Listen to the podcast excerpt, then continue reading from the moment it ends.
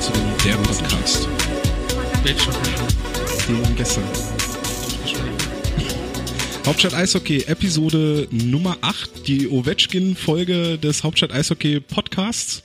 Heute in ungewohnter Konstellation und zwar mit, also ungewohnt nicht. Für Tom. Heute haben wir uns mal einen Fachmann dazu geholt. Heute haben wir uns mal einen Fachmann dazu geholt. Wir haben Flo ersetzt. Genau, der den Podcast mehr Potenzial bringt. Genau, Hashtag More Potential. Hallo Hardy Gänse. Ja, hallo, herzlich willkommen. Danke für die Einladung. Ja, herzlich willkommen bei uns im Podcast. Aber herzlich willkommen bei dir im Trainerbüro. Ja, haben- ist aber nicht nur mein Trainerbüro, ist, auch, ist auch von Jan Kamenik. Okay, Das dann in eurem Trainerbüro. Ja. Aber wir haben unser äh, Hauptstadt Eishockey Podcast Studio Ein Klammern Wohnzimmer. Wallys Wohnzimmer verlassen, haben uns mal nach draußen begeben. Wir gehen jetzt on Tour. Wir gehen jetzt genau, Hauptstadt Eishockey Podcast geht auf Tour.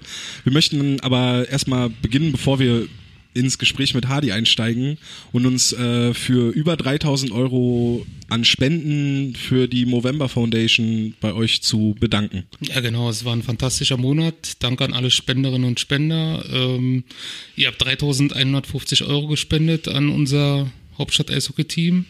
Und die gehen jetzt äh, an die Movember Foundation und die leitet das Geld weiter an Initiativen gegen Depressionen, Hohenkrebs, Darmkrebs, also Krankheiten, die Männer halt betreffen.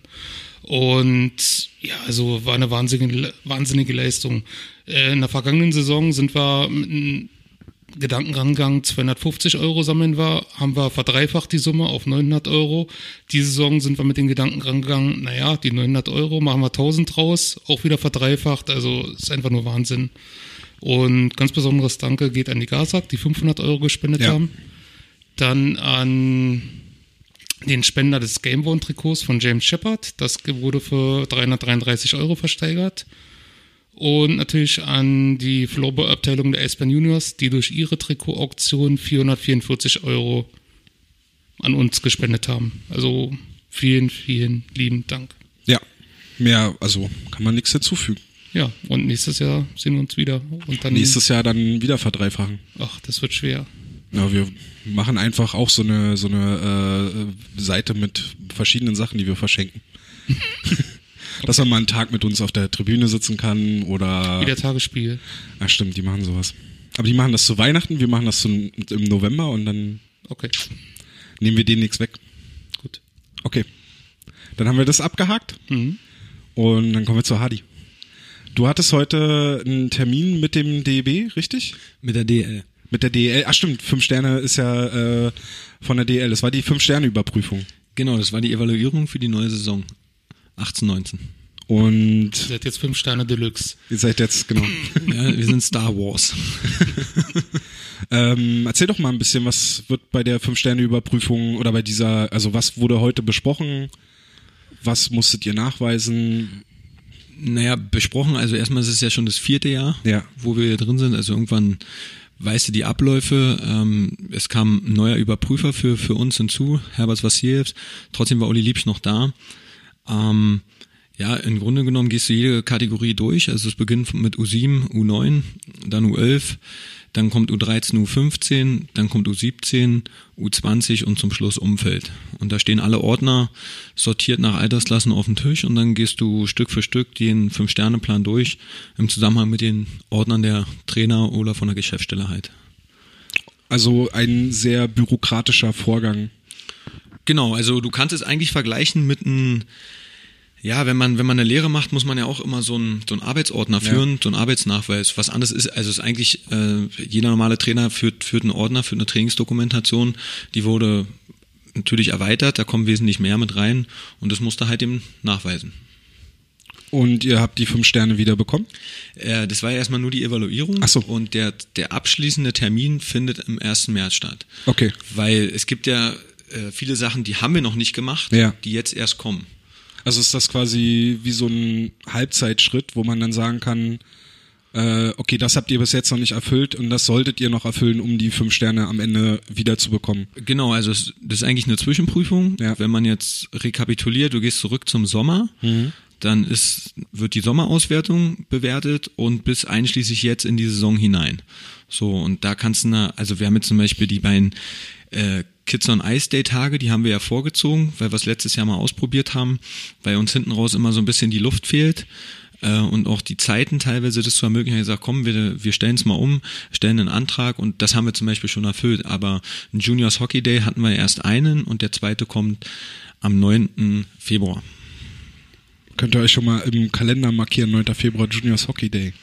Und das wird dann von der DL quasi vorgegeben, um das zu erfüllen. Also ihr müsst zwei Junior Hockey Days, also müssen alle, die diese Siege haben wollen, müssen das machen. Genau, du musst gewisse Kriterien basieren, ähm, alle Sterne basieren auf den ersten Stern. Also nochmal zur Erklärung, wenn du in, im Umfeld oder in einer U20 einen Stern hast, du hast aber nicht in der Kategorie 1, also U7, U9 einen Stern, dann zählen diese Sterne nicht.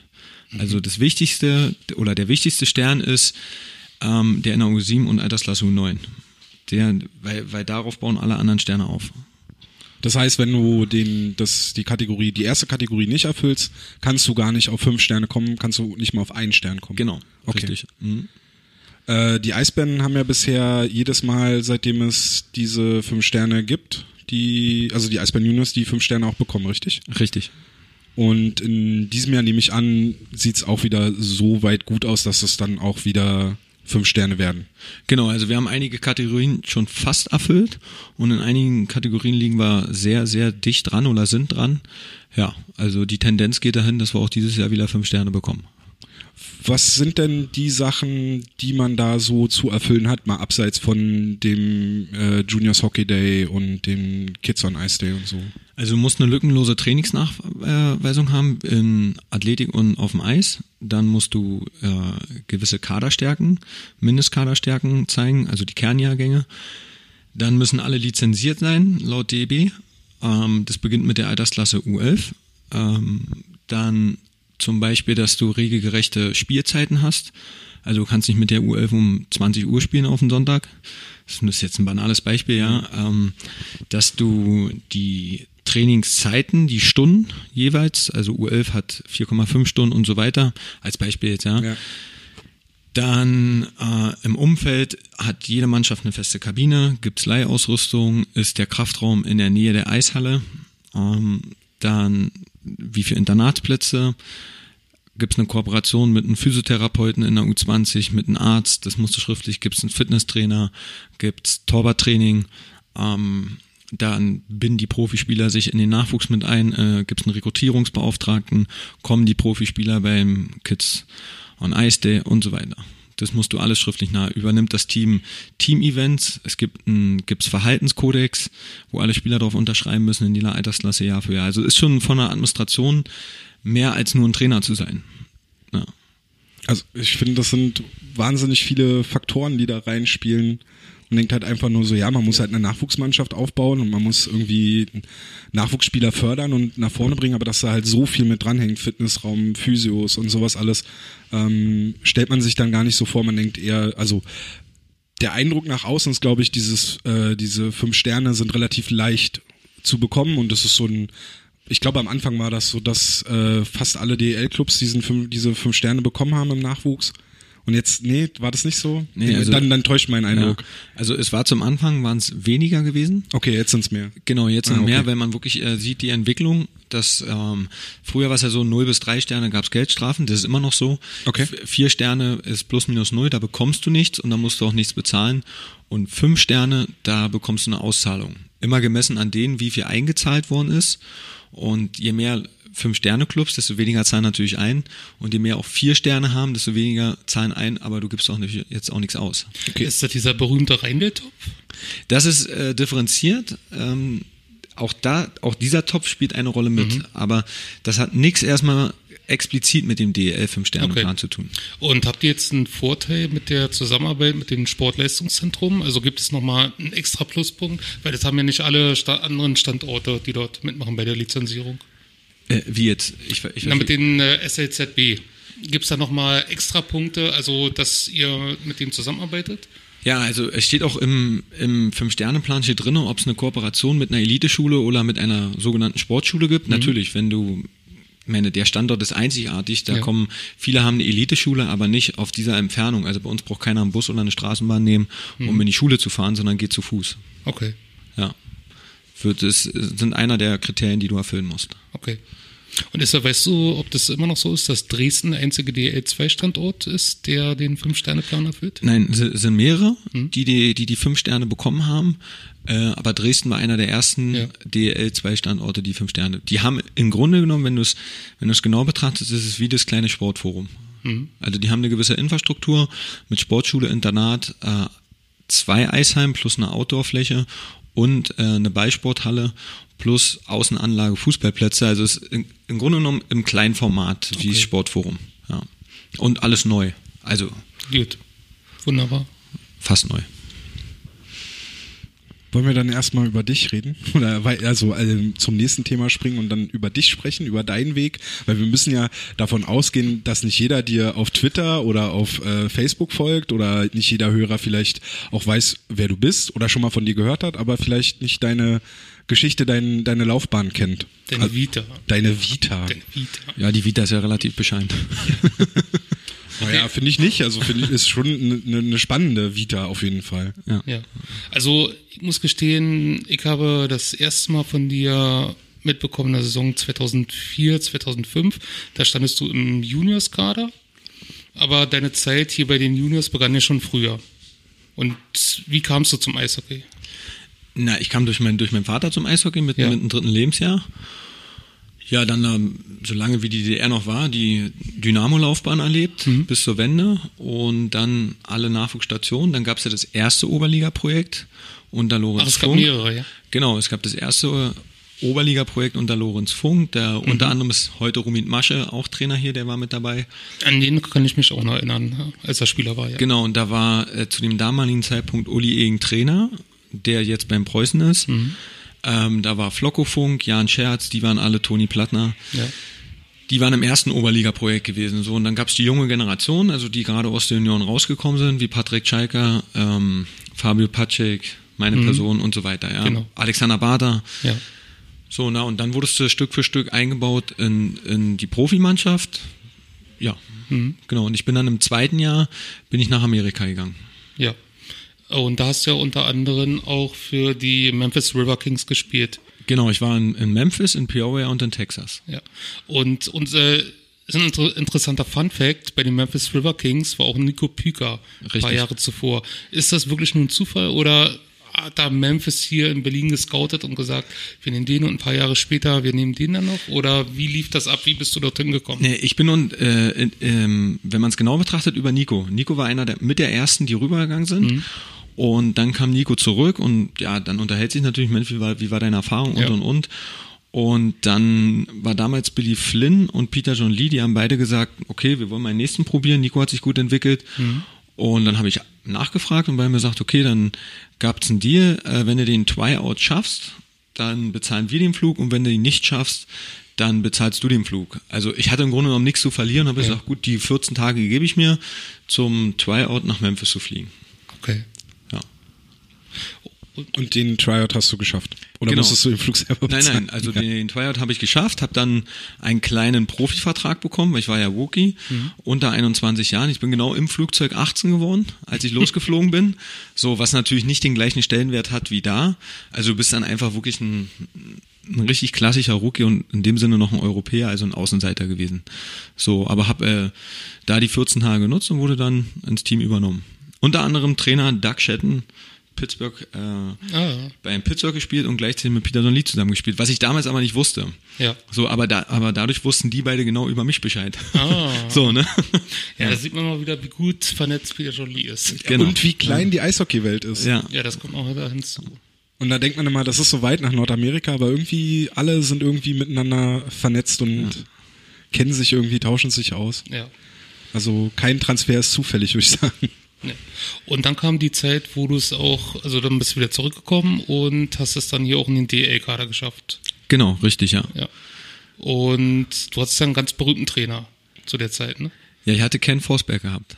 Ken Forsberg, auf jeden Fall, der schwedische Weltmeistertrainer. Genau den meinte ich. Ja. ja.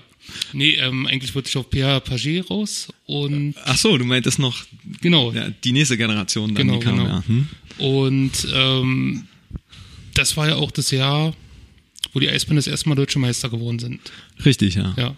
Zählst du dich eigentlich dazu als deutscher Meister, dass du zum Team dort gehört hast? Ja, also ich habe da nie einen großen Hype drum gemacht, muss Mhm. ich ganz ehrlich sagen.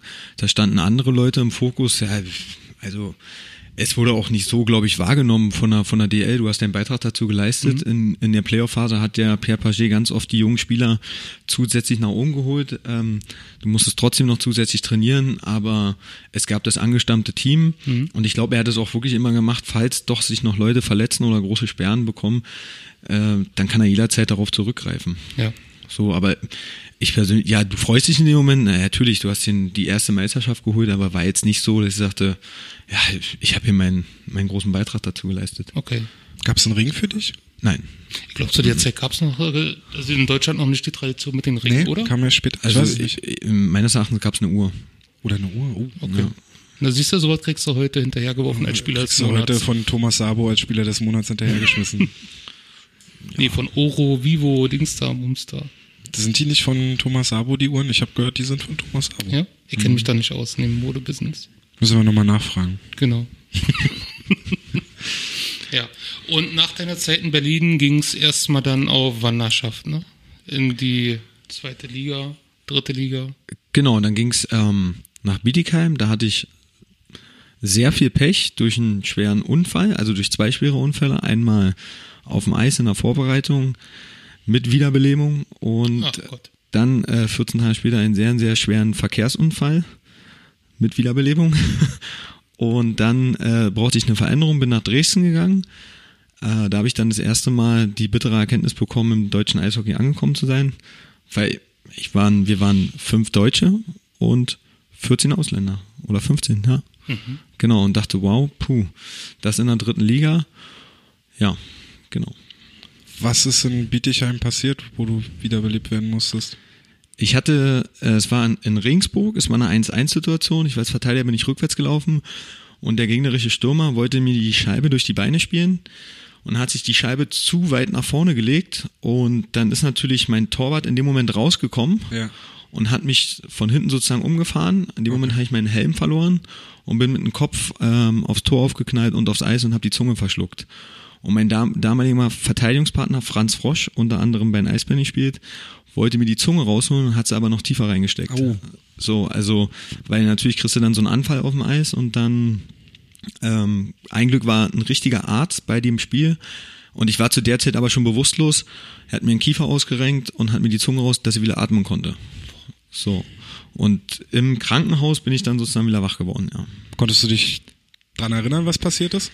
Nee, ich konnte mich erst wieder dran, also bis dahin, wo ich es erzählt habe, ja, aber alles andere, ich muss sozusagen bei dem Sturz mit dem Kopf ähm, auf der Torlatte schon bewusstlos gewesen sein. Und witzig war, das habe ich bis heute nicht verstanden, wenn du in die Notaufnahme einfährst mit einem Rettungswagen, dann ist ja immer dieses besondere Licht, ne, gerade wenn man wach wird. Und dann hatte ich dieses fiese Korsett angehabt für Querschnittslähmung. Und dann sagten die, bleiben Sie ruhig liegen, Sie sind wahrscheinlich querschnittsgelähmt. Ach du Scheiße. So. Und dann fängst du natürlich äh, intrinsisch an, deine Füße und deine Finger zu bewegen Ja. Mhm. und merkst, es geht und dann gehe ich in die Aufrechte und setz mich hin und dann sagt ähm, der Rettungssanitäter, bleiben Sie bitte ruhig liegen, Sie sind querschnittsgelähmt. und dann sage ich, na, das kann ja jetzt nicht sein, weil ich sitze ja gerade hier. So, ne, und dann hat der das erstmal realisiert, ja, ist nicht. So, ähm, ja. Oh Gott. Aber sowas gab es hier in Berlin auch mal, dass ein Kasseler Spieler seine Zunge verschluckt hat. Oh nee, ey. Muss Ende der 90er gewesen sein, kann ich mich noch dran erinnern. Ich glaube, damals wurde das Spiel sogar abgebrochen oder ich weiß ja nicht mehr. Aber es war auf alle Fälle Kassel. Okay. Müssen wir uns mal bei Florian Hödes nachfragen. Ja. Hattest du im Nachhinein dann in ähnlichen Situationen, dass du irgendwie nochmal so dran denken musstest? Naja, es Oder ist auf jeden also Fall so wie so ein Trauma? Also auf jeden Fall im Zusammenhang mit dem Autounfall, weil es war ja eine schwere Gehirnerschütterung. Und damals war ähm, die Entwicklung noch nicht so weit, dass man, ich bin zwar zum Arzt gegangen und habe einen CT machen lassen, aber der Stand der Technik war noch nicht so weit, hatte auch Ruhe verordnet bekommen. Und das ist auch witzig, mein damaliger Manager war Uli Liebsch, der jetzt der über der Chefüberprüfer des Fünf-Sterne-Plans ist. so, ne? In Bietigheim, ja. Ja. Und ähm, ich fahre mit einem Auto in Bietigheim und hatte einen Blackout und bin dadurch frontal in den LKW reingefahren. Ach du Weil ich Scheiße. einfach zu früh sozusagen mich wieder aktiv Ja. bewegt habe und und und, ja. So, also ich hätte eigentlich die 14 Tage im abgedunkelten Zimmer liegen müssen, absolute Ruhe, So, und, und das habe ich halt einfach nicht Nach dem gemacht. nicht vorhandenen Concussion-Protokoll. Ne? Richtig, ja. Ja. Und, und da, da war dann die zweite Aktion. Boah. Wollen wir da schon vorweggreifen zu der einen Frage, die wir bekommen haben? Wo es um Gewalt im Eishockeysport geht oder wollen wir das später machen? Machen wir später. Okay, machen wir später. Ähm, hast du noch was? Ähm, du bist ja dann relativ zeitig wieder nach Berlin zurückgekehrt ne? und bliebst dann auch die ganze Weile hier, also hast bei den Preußen gespielt, bei den Juniors dann nochmal. Das war dann das zweite Juniors-Projekt, ne? Genau, das war dann das zweite Mal. Hm? Äh, war das die Zeit unter Jeff Tomlinson? Richtig. Okay, Ja, ich hatte Jeff Tomlinson, Steffen Ziecher und Derek Meyer okay. als Trainer. Also ich war drei Jahre im Oberliga-Projekt. Einer der wenigen, die drei, die drei Jahre lang da waren. Ja. Okay. Und ähm, dann Das war die Zeit, wo äh, zu Oberligaspielen der Valley voll war, richtig? Nee, das war, Das Das war war schon erste. danach. Das war das schon war, danach. also da muss man noch weiter zurückgehen. Äh, Regionalliga war das. genau, damals, das ne? war Regionalliga, wo 5000 Gruppis wirklich, Hey, ich gehörte dazu. ja, also Ja. Ähm, die einfach das Stadion voll gemacht haben, richtig, ja. Hm? Mit Freikarten an Schulen und so, daran kann Genau. ich mich, mich auch noch erinnern. ja. Genau. Da wurde mir ein Schal geklaut, da habe ich mich sehr geärgert. also unsere, bei uns wurden die Freikarten im Sportunterricht verteilt und Ja, genau, bei uns auch. ja, war eigentlich eine richtig gute Aktion. Warum macht man sowas heute nicht mehr? So. Naja, ich glaube, äh, die Eisbären versuchen es. Mit dem Projekt Landesliga hat man angefangen. Da ist ja noch, auf, wenn viele das belächeln, aber du musst ja irgendwo einen Grundstein legen. Und das, ich kann mir schon vorstellen, wenn wir es schaffen, in die Regionalliga aufzusteigen. Nee, ich meine eher, äh, dass man das wieder den Valley ausverschenkt. Also, dass man aktiv an die Schulen geht und hier kommt zu unseren DNL-Spielen und Also auch da muss man 25 Jahre lang zurückgehen. Die, die Sicherheitsauflagen sind gerade in der heutigen Zeit so aufwendig, dass am Ende Kosten entstehen. Also du musst, um hier ein DNL-Spiel, was man vorher ankündigt durch Freikarten, musst du beim Senat beantragen mit, mit Ordnungskräften, mit Sicherheitspersonal und das kann ein einzelner Verein auf Dauer nicht gewährleisten und wir wären damit überfordert, wenn wir hier 5000 Leute hätten und das ganze Ding würde bei den Juniors liegen. Ja. Also wir hatten ja letztes Jahr dieses Spiel ähm, Preußen, dieses Revival-Game. das kommt ja bald wieder, ne? Am 15.12. Genau. Ja. Und Ja. ich und da muss ich mal echt sagen, wenn ich Marc, Sven und Robbie Haschka, glaube ich, so ein fungierendes Netzwerk hätten mit Helfern, Unterstützern an Fanpersonal, die die die Ordner Das waren ja hauptsächlich Fanordner, die Ja, da waren. genau. ne? Also auch aus der Mercedes-Benz Arena. Genau, weil nämlich diese, die Senatsverwaltung schaut schon darauf, dass wir die Sicherheits, äh, äh, ja, die Sicherheit gewährleisten. Mhm. Ja, aber gut, äh, wenn die Eisbänder unterstützen wollen oder könnten, finanziell, weil so akquiriert man ja auch neue Fans. Also ich bin ja selber genau so daraus entstanden. Ich bin gratis zu den Regionalligaspielen gegangen, der Willi war voll und irgendwann ist man auch, zu den DL-Spielen gegangen und jetzt 24 Jahre später nimmt man hier mit dir eine Radiosendung auf. Ja, wobei ich sagen muss, wenn man, wenn man mal genau schaut, was ja die Juniors in den letzten Jahren getan haben an Werbung für ein DNL-Spiel, egal ob es das Playoff-Finalspiel war gegen Mannheim oder oder, ich finde immer verhältnismäßig äh, dann doch leer. Also ähm, wir haben, wenn es gut läuft, 14.000 Fans oder Zuschauer, wie man sagt, Eventpublikum auch. Und von der Fankurve sind 4.000 Leute und am Ende schaffen es vielleicht 700, 800 herzukommen. Aber immerhin 700, 800 Fans. Ja, ja, das will Muss ich jetzt. man, also, ich will es ja gar nicht, gar nicht schlecht reden, Ja. aber eigentlich dachte ich immer, Mann, wenn man sich nur mal überlegt, die Hälfte würde kommen, ja, plus die, der normale Zuschauerlauf, den man hat, dann, dann müsste doch eigentlich jetzt zweieinhalbtausend Mal drinne sein. ja. Also wir hatten in letzter 3000. Zeit öfters das Zitat, dass die Zuschauer in Berlin leider keine Eishockey-Fans sind, sondern nur Eisbären-Fans und dann auch nur vom DL-Team. Weil das siehst du ja bei den Frauen, das siehst du bei der DNL und noch weiter darunter.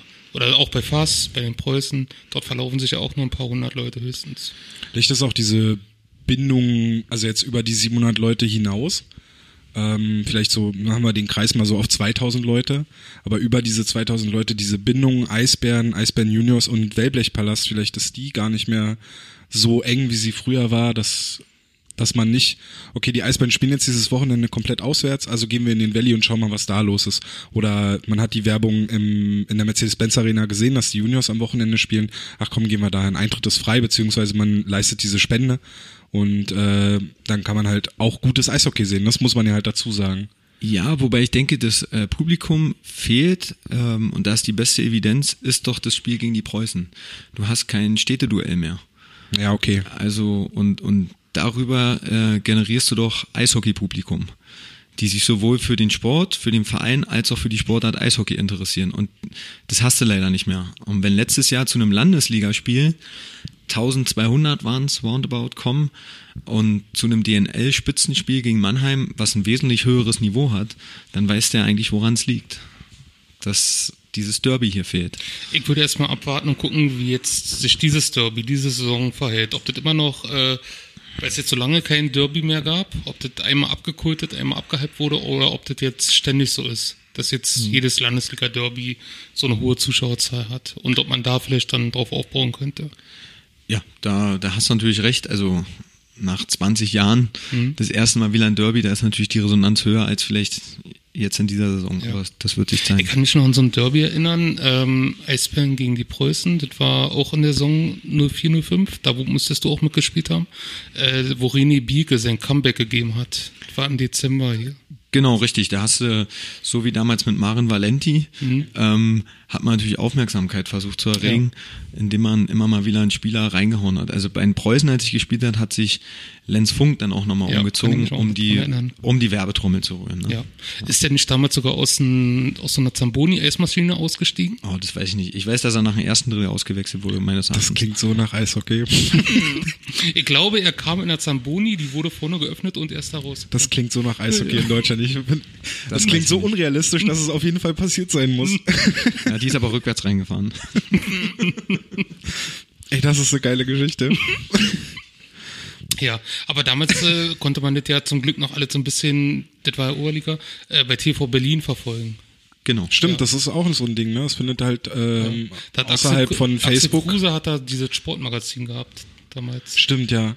Wobei ich sagen muss, dass RBB die Berichterstattung, äh, es ist ja ein öffentlich-rechtlicher Sender, auch nicht schlecht ist. Also sie versuchen ja wirklich wöchentlich immer so, ein, so eine Mini-Beiträge über die Eisbären zu machen. Also das finde ich eigentlich Aber okay. die Eisbären Juniors. Nee, über die Profis. Also nee, ich meine jetzt über die Eisbären Juniors findet so viel nicht mehr. Nee, das ist nicht mehr äh, statt. Das läuft ähm, über Eigenengagement durch, durch soziale Netzwerke statt, ja. Das wollte ich gerade sagen, halt außerhalb von Facebook und von, von, von der Eishockeyblase findet das vielleicht gar nicht statt. Ja. Also auch das ist, äh, kann man ja hier auch nochmal sagen, dass die, die DNL-Spiele der Eisbären Juniors ähm, die Heimspiele und die Spiele in Köln und Mannheim werden immer auf Sport Deutschland TV übertragen beziehungsweise fast alle, wenn äh, die Kollegen vom Overtime Radio äh, Zeit dafür haben, weil die das ja ehrenamtlich übernehmen. Ja, apropos ehrenamtlich, heute ist Tag des Ehrenamts. Heute ist Tag des Ehrenamts, ja. Oh, da, da muss ich aber recht herzlich Raimo Bayer, Marco Bialas und Schwinge grüßen. Hm. die das hören? Wahrscheinlich schon, wenn du das dann morgen teilst. Ja. Wir können das ja ausschneiden und dann kannst du das ja. nochmal extra äh, dann posten. Okay. Sehr gut. Und du hast dann bis zur Saison 2008, 2009 gespielt und Genau. Mhm. Ja, und befasst. Und wie ging es dann über? Hast du, war das gesundheitliche Gründe, wo du gesagt hast, das jetzt ist vorbei so langsam und hast gesagt, nee, weit, weiter kommst du nicht. Du warst jetzt in der zweiten Liga, du warst in der Oberliga, also in der dritten Liga sozusagen. Und es gibt jetzt nirgendwo, wo du noch irgendwo hinwechseln kannst und Du hast keine sportliche Perspektive gesehen oder war es halt gesundheitlich? Nee, also es war einerseits äh, verletzungsbedingt. Ich habe eine sehr, sehr schwere Handverletzung gehabt und äh, andererseits der Kopf. Hm. So, nach der sechsten Gehirnerschütterung überlegst du dann schon. Oh. Und nachdem du dann die Diagnose bekommst vom Arzt, puh, Brei, äh, pass mal ein bisschen auf. Aber das war gar nicht jetzt der, der Hauptgrund, sondern eher war es meine rechte Hand gewesen. So. Mhm. Und ähm, dann gehst du natürlich in die Situation und setzt dich damit auseinander und sagst, gut, das, du willst halt eben nicht so sein wie viele andere, die an irgendwas festhalten, was nicht mehr ist. Ja. ja und ich hatte es einfach satt gehabt, mich jedes Training zu tapen und diese, diese Tabletten zu nehmen, wegen meiner Hand. So. Mhm. Und dann habe ich parallel dazu, habe ich mit Jeff Tomlinson damals gesprochen, ich würde gerne eine Ausbildung machen wollen. Ähm, ob ich noch weiterhin spielen kann. Und die Situation war eigentlich bei Fast Berlin, das war mir eigentlich wichtig, dass ich abtrainiere. Also die meisten okay. hören auf und entweder haben sie Probleme in der Gewichtszunahme oder der Körper dreht durch, ähm, ich will nicht sagen Depressionen, aber kriegen Schweißausbrüche und und und, weil sie einfach nicht ordentlich abtrainieren. Und ich habe mhm. die Zeit nur genutzt, um während meiner Lehre abzutrainieren. Ich habe mal gehört, also kannst du wahrscheinlich äh, als äh, wegen Trainingswissenschaften und so noch besser beurteilen, dass es gerade bei Hochleistungssportlern noch äh, gesundheitlich gefährlich ist, weil äh, das Herz ja ganz anders funktioniert bei genau. einem Hochleistungssportler. Wenn die nicht richtig abtrainieren, steigert das Risiko, Herzinfarkte oder sonstige Krankheiten zu bekommen. Stimmt Richtig, das? ja, das, das stimmt. Ich meine, ähm, jeder, der mal Leistungssportler war auf einem hohen Niveau, der wird es sowieso nie ablegen können. Ja, ähm, es sei denn, sein Körper ist kaputt und er kann aus gesundheitlichen Gründen es nicht mehr gewährleisten. Aber das ist richtig, du wirst irgendwann, wenn du nicht vernünftig abtrainierst, ich möchte nicht wissen, wie es einem Marathonläufer geht, die ab, ab der Pubertät gehen die ja in die Selektion und dann heißt ja, du hast die Körperbaumerkmale für einen, für, einen, für einen Ausdauersportler und der wird bis 22, 25 Jahren hochtrainiert, wenn die aufhören. Also die haben ja ein ganz anderes Volumen als wir. Ne? Ja. Genau, und dann habe ich die Lehre gemacht mhm. und. Als was? Als Karosseriebauer. Okay. Bei Autos also was richtig handfest gelernt. Genau. Sehr schön. Ja. Und wie bist du dann zu dem Eishockey-Coach gekommen? Also hast du dann gesagt, ich möchte dem Eishockey verbunden bleiben oder hat dein Vater gesagt, der ja auch hier Trainer bei den Juniors ist, hier mach mal hier mit. Genau, also ich bin dann, ich, ich bin dahinter zu Tomlinson und man darf ja eigentlich vergessen, so eine, so eine handwerkliche Lehre ist ja auch körperlich anstrengend, ne? Und irgendwann bin ich zu ihm rein und sagte, du pass mal auf, äh, es geht hier nicht mehr um mich, gib mal der nächsten Generation die Chance, wie zum Beispiel, damals war ähm, Alexander Weiß gewesen und mhm. René Kramer und sagt, ich, ich muss hier nicht mehr in die erste Reihe, also das spielt keine Rolle mehr für mich, so, sondern gib denen die Möglichkeit und du brauchst auf mich keine Rücksicht nehmen. Ich wusste ja, wie, wie es ist für einen Trainer, ja, wen, wen nominiere ich jetzt für die Reihe, ohne dass da jetzt ein Zickenkrieg entsteht oder Streitigkeiten. Also habe ich ihm die Last abgenommen und sagte, du parallel äh, möchte ich lieber irgendwo unterstützen und helfen, auch wenn es nur innerhalb der Mannschaft ist, die Jungs ranzuführen. Und dann ging's los, dass ich ähm, teilweise schon bei der Laufschule, weil ich das wollte, mhm. und aber auch ähm, aushilfsweise bei der DNL mit auf dem Eis war. Da habe ich aber noch 0,0 auf irgendwas spekuliert, trainermäßig. Okay. Sondern es war alles. Ähm, Ein bisschen was zurückgeben, ne? Genau, und es war immer noch so, gut, ich bin in Bewegung, ich mache viel, abtrainieren. So. Plus die Sache mit Fass. Hm? Mhm. Ja. Achso, das lief parallel, dass du bei Fass warst, die Ausbildung gemacht hast und hier schon im Coaching -Star. Genau, und dann kam irgendwann, äh, da hieß es ja, es geht nicht weiter, was mir vollkommen klar war in der Oberliga, was auch, was auch so sein sollte. Und dann hatten wir einen Trainermangel und dann hieß es, äh, Hardy, willst du nicht einen Trainerschein machen? So, dann habe ich in dem Jahr Zwischenprüfung ähm, gemacht, habe äh, also als Karosseriebauer, habe mein, meine C-Lizenz gemacht, habe geheiratet, also es war alles Schlag auf Schlag, ja, ja, so in einem Jahr durchgezogen und ja, und so hat sich das dann die Lehre durchgezogen, dass ich die Knaben dann irgendwann übernommen habe, die damals die Altersklasse U14. Hm. Ja, und dann werde ich nie vergessen, es war der, was ich damals geschrieben habe im Eisdynamo, es war der, der 15.9., äh, der 15.2., 2009, dann gehst, dann bin ich in die Lobeckstraße nach Kreuzberg in die Berufsschule. Da bekommst du ja dann deinen Gesellenbrief ausgehändigt, mhm. sozusagen. Ja, sie haben bestanden.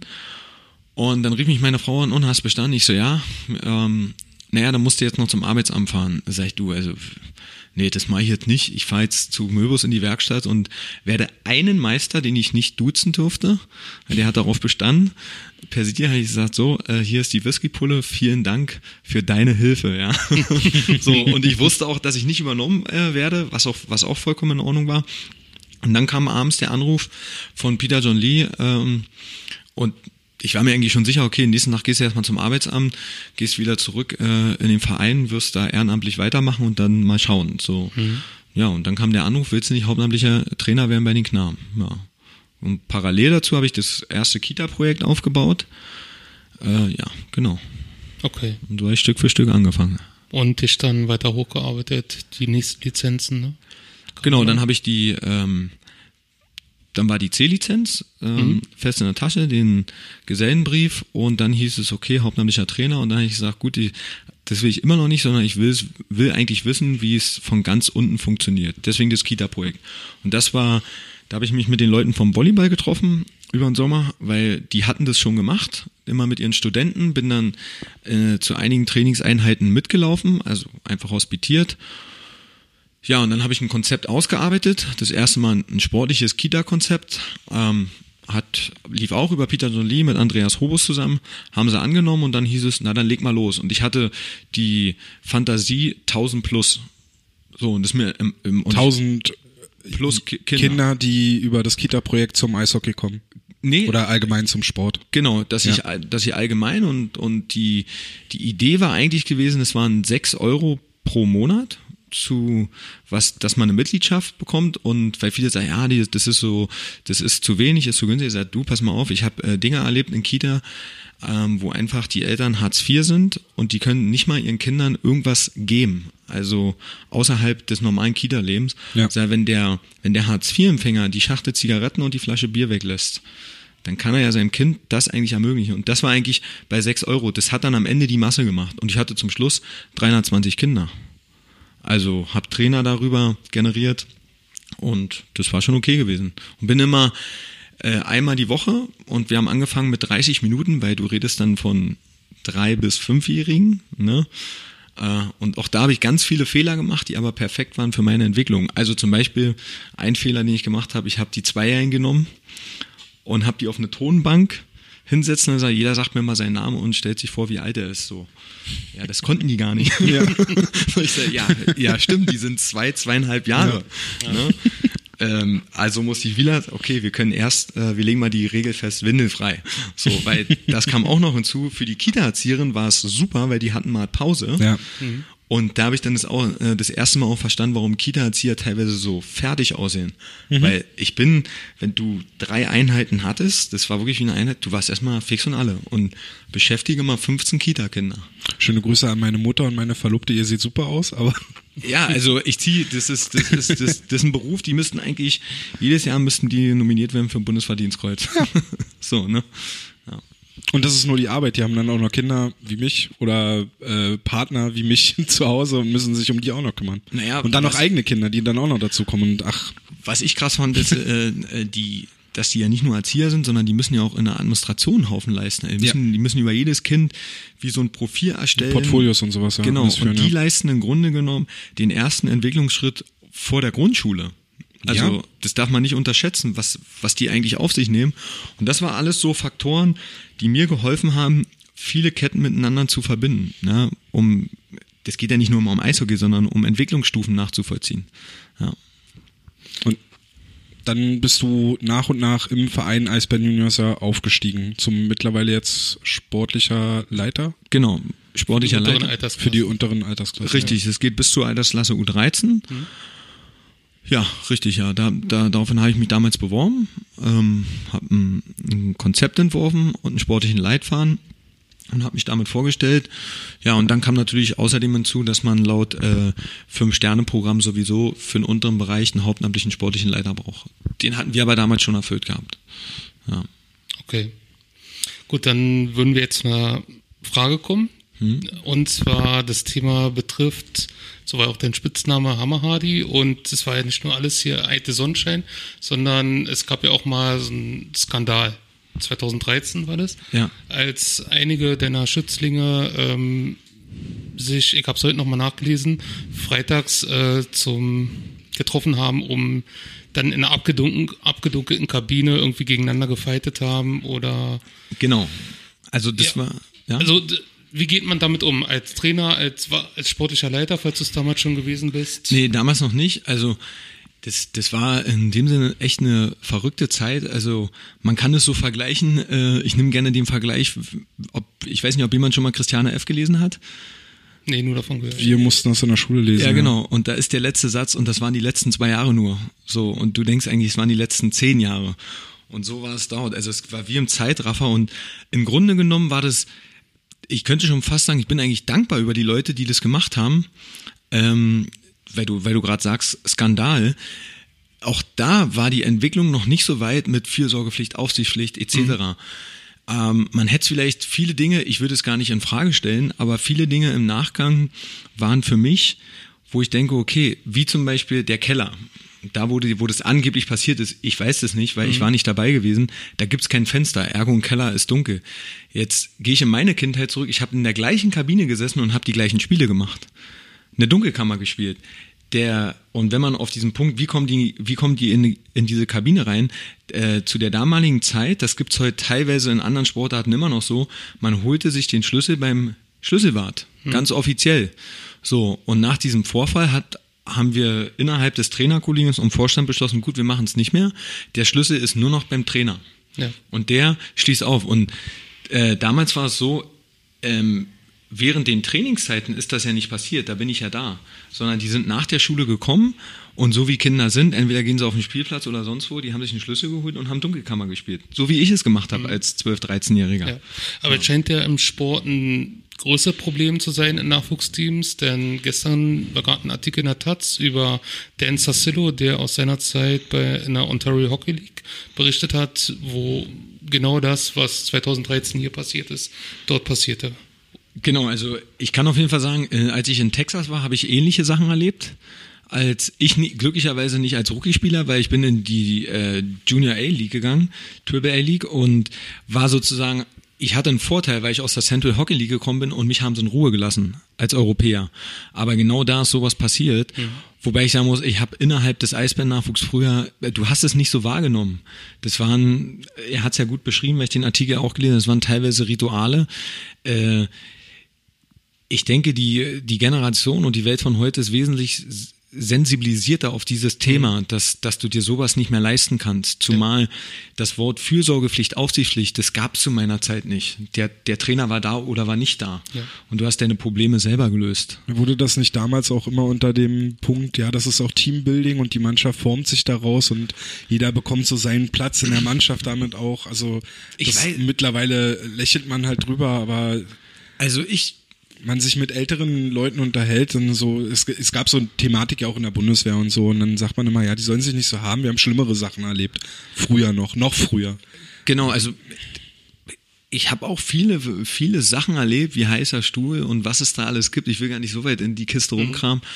Ach, aber, ruhig, wir haben Zeit. nein, nein, aber, aber du willst ja, äh, du hast es so hingenommen, du fandst auch viele Sachen witzig und, und, und lustig. Wenn es sich selber betroffen hat, natürlich nie. Ja. Ähm, wenn du heute in die heutige Zeit reingehst, ähm, die Trainer sind nach jedem Umziehen da. Ähm, ich finde es teilweise schade, weil es gibt ja irgendwo Orte, wo, wo, die, wo die Jungs mal abseits sind von Erwachsenen, weil so findet ja auch nur, nur eine Entwicklung statt. Aber wir leben in einer Art Kontrollstaat. Ich lebe das äh, selber durch mit meiner eigenen Tochter und meiner Frau. Ähm, meine Eltern haben sich keine Gedanken darum gemacht, wenn ich mit der Straßenbahn nach Hause gefahren bin. Ich hatte auch kein Telefon. So, das gab's alles nicht. Das hatten wir alle nicht so der unserer Zeit. Ich genau. bin mit mit äh, sechs, sieben Jahren bin ich äh, von Falkenberg hierher gefahren zum Training gegangen. Ich habe ja hier auch mal ja. als kleiner noch gespielt und das war ja kurz nach der Wende halt, dann, meine Mutter hat sich da auch keine Gedanken drüber. Musste man damals auch noch nicht. Weil vielleicht viele Sachen noch einfach, also schlimme Sachen sind immer passiert, aber ich glaube, das war dann einfach noch nicht so omnipräsent, dass man, dass man so automatisch auch Sorgen bekommen hat. Genau, das war also, damals dann vielleicht auch und Handys und so, das war halt nicht. Und bin jetzt halt kommt der Schule in die Straßenbahn hergefahren, umgezogen und irgendwann ist meine Mutter dazugekommen und dann diese, diese, diese ganzen Emotionen, die dort eine Rolle spielen, die, die sind ja nicht rational. Also das ist ja durch externe Einflüsse, nehmen wir das ja so auf, weil die Medien das aufbauschen. Ähm, aber das beste Beispiel ist, wenn, wenn alle über Terror äh, reden. Es könnte, weil jetzt wieder gerade die Weihnachtsmarktzeit losgeht, ja, wie viele Leute sterben an Krankenhauskeime? Das ist wesentlich mehr. So, darüber redet überhaupt keiner, ne? Und wenn du, ja, also das ist, ins Verhältnis ist das viel, viel krasser, ne? Wölfe sind jetzt das neue Ding, habe ich gehört. Ja, die haben wir immer in Brandenburg, ne? So, aber ich finde, wenn du, wenn, wenn ich das vergleiche, äh, weil du das auf dem Vorfall ansprichst, das war eine relativ kurze, intensive Zeit. Äh, ich persönlich und wir als Verein, wir haben unsere Lernen daraus gezogen. Ja. Ähm, es wurden Sanktionen, Maßnahmen, obwohl Sanktionen würde ich gar nicht sagen, sondern eher Maßnahmen wie Maßnahmenkataloge, wie können wir uns selber schützen. Ähm, ich könnte jetzt auch sagen, gut, jetzt hat's mich betroffen. Ja. ja. Ist ja nicht so, dass in den Folgejahren nicht ein anderer Trainerkollege darunter zu leiden hatte äh, oder in Mitleidenschaft gezogen wurde, nur man wusste anders damit umzugehen. Weil danach aller zehn Jahre hast du so etwas. Also kann man oder könnte man ausschließen, dass sowas jetzt nochmal so vorkommt? Nein, das äh, dafür immer wenn du mit Menschen zu tun hast, äh, spielen Emotionen eine Rolle und du wirst es immer wieder erleben. Du kannst nur das maximale äh, Vertrauen in den Menschen entwickeln und sagen, hier, weil wenn du nur hierher kommst, um dich abzusichern, dann kannst du ja deinen Job gar nicht mehr ausführen, sondern mit, mit einem gesunden Menschenverstand daran gehen und was man vielleicht den Leuten signalisieren muss, auch den Eltern, habt Vertrauen zu uns, kommt zu uns, es gibt ein Problem und ähm, du musst nicht sofort zum Vorstand gehen, weil die sind eh nicht dabei. Und mittlerweile sagt ja auch der Vorstand durch Elternsprechtag, haben Sie schon mal mit einem Trainer gesprochen? Nein, ja, dann gehen Sie doch erstmal zu denen. Weil wir können jetzt eh nichts ändern an der Situation. So. Gibt es denn jetzt noch, also schwierige Frage, aber es aus, außerhalb des, die jüngsten Spieler müssen die Punkte nach dem Training aufsammeln, irgendwelche Rituale, nenne ich es jetzt mal, weil ich weil mir jetzt kein besseres dieses, Wort einfällt, dieses, aber halt dieses so ein Arschloch der Woche Trikot, oder? Genau, Ja, also das ist sowas, was genau, halt- früher hieß es Pusche der Woche, äh, zu meiner Zeit hattest du ein gelbes Trikot mit drei Knöpfen drauf, also hier die drei Punkte bei der dem Bild. Schiedsrichter-Trikot. Ja, nee, das hatten wir nicht. Ähm, ohne die, die sind wichtig, weil ohne die gibt's kein Spiel. ne? ähm, ja, aber es war, äh, ich meine, jetzt sind wir uns mal ehrlich, wenn du jetzt sämtlichen Spaß einer Mannschaft wegnimmst, ja, deswegen schicken ja Eltern auch ihre Kinder manchmal auch zur Mannschaftssportart und nicht zur Einzelsportart. Ja. Ja, ähm, das Arschloch der Woche äh, gibt's noch in den höheren Altersklassen. Ich hab's bei mir, gab es früher schon nicht, weil ich einfach die Zeit dafür nicht hab. So, weil ich immer denke, ja gut, das ist eigentlich so, ja, die haben noch nicht das Bewusstsein dafür, okay, ich spiele jetzt etwas aus, weil ich nicht der Letzte werden will. Ne? So, das beginnt ab der Altersklasse U17, U20, die haben das. Okay. Ja. Also die dann schon ein bisschen drüber nachdenken können. Genau, na, weil sie, weil sie auch wissen, ey, ich will jetzt nicht derjenige sein, der in der Kabine eine Woche lang die Stutzen trägt oder Apropos Trikot. U17, äh, die du ja eben angesprochen hast, die waren letztens in ein Theater, ne? Richtig. Ne? Ja. Äh, war das eine Maßnahme, also war das eine Teammaßnahme, weil sie gesagt haben, wir wollen das, oder war das eine von den Elspen Juniors aufgezwungene Maßnahme, weil es äh, bei der Hockey's Diversity U16 Trophy einen Vorfall gegeben hat? Nee, das war eine teambildende Maßnahme.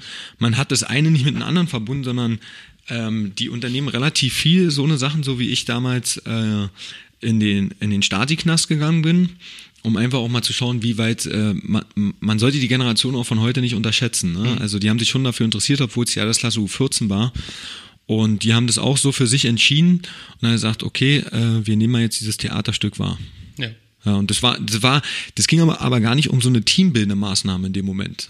Ja, weil du gehst nicht ins Theater und hörst zu und, und wirst danach ein Team.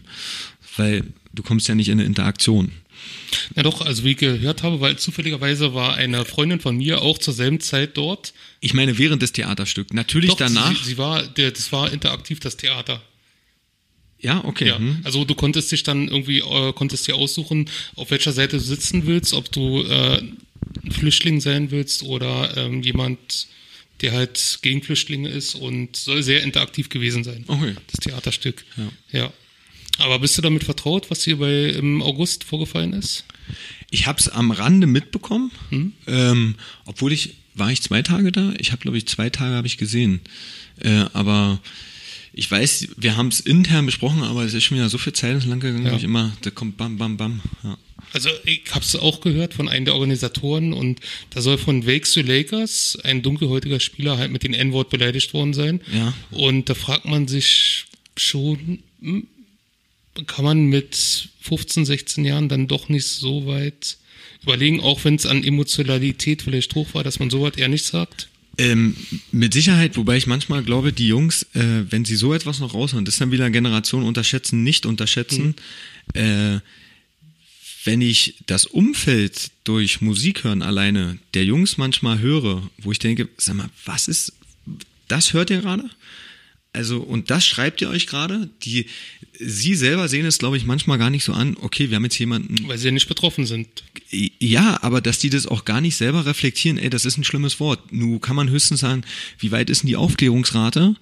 Ähm, ich weiß nicht, ob du, wenn man die Jungs konfrontiert, ey, erster, zweiter Weltkrieg, ja, also die gucken dich manchmal an, okay, liegt echt krass lange zurück, können sie nichts mehr mit anfangen. Ähm, ja, äh, dieses, dieses N-Wort, nee, natürlich, äh, das siehst du in jedem zweiten Film, hörst du das. Und ich glaube, die können manchmal nicht unterscheiden, ist es jetzt mutwillig, ist es böse, ist es ein Scherz, ist es zu meinem Buddy, kann ich das sagen?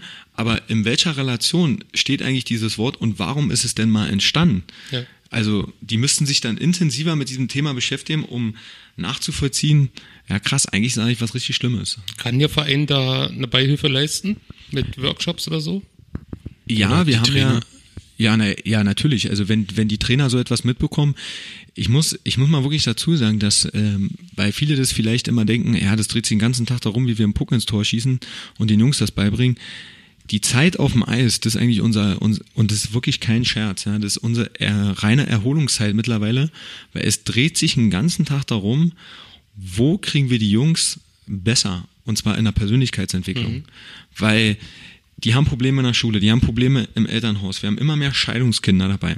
Das darf man auch nicht vergessen. Das geht an keinem Kind spurlos vorbei. Ja, dann irgendwann kommt die Pubertät, Freundin. Dann kommt natürlich irgendwann, wer werde ich, wer bin ich, was mache ich hier eigentlich gerade? Weil die Generation von heute ist auch relativ schnelllebig. Ja. Ne? Jeder will auf dem neuesten Stand der Dinge sein. Und, und das alles für einen jungen Kerl zu verarbeiten, wo wir als Trainer mithelfen, mit unterstützen, die Pädagogen, die Psychologen, die Sportpsychologen und, und, und. Das heißt, die bekommen so viel Einfluss und jeder will die irgendwie zu besseren Menschen machen, wo ich manchmal denke, wow, krass, ey, das hatte ich nicht zu meiner Zeit und hatte vielleicht auch nicht diese, diese, diese Probleme. Kann es, da kommen wir auch zu, einer, äh, zu zwei Hörerfragen, Zuschauerfragen, wie man es auch nennen mag, äh, schon zur nächsten, weil du gerade die Probleme in den Familien angesprochen hast.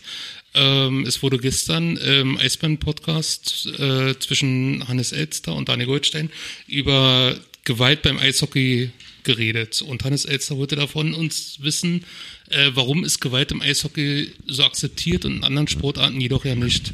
War es schon immer so oder gehört es einfach dazu? Und ja, wieso ist das so?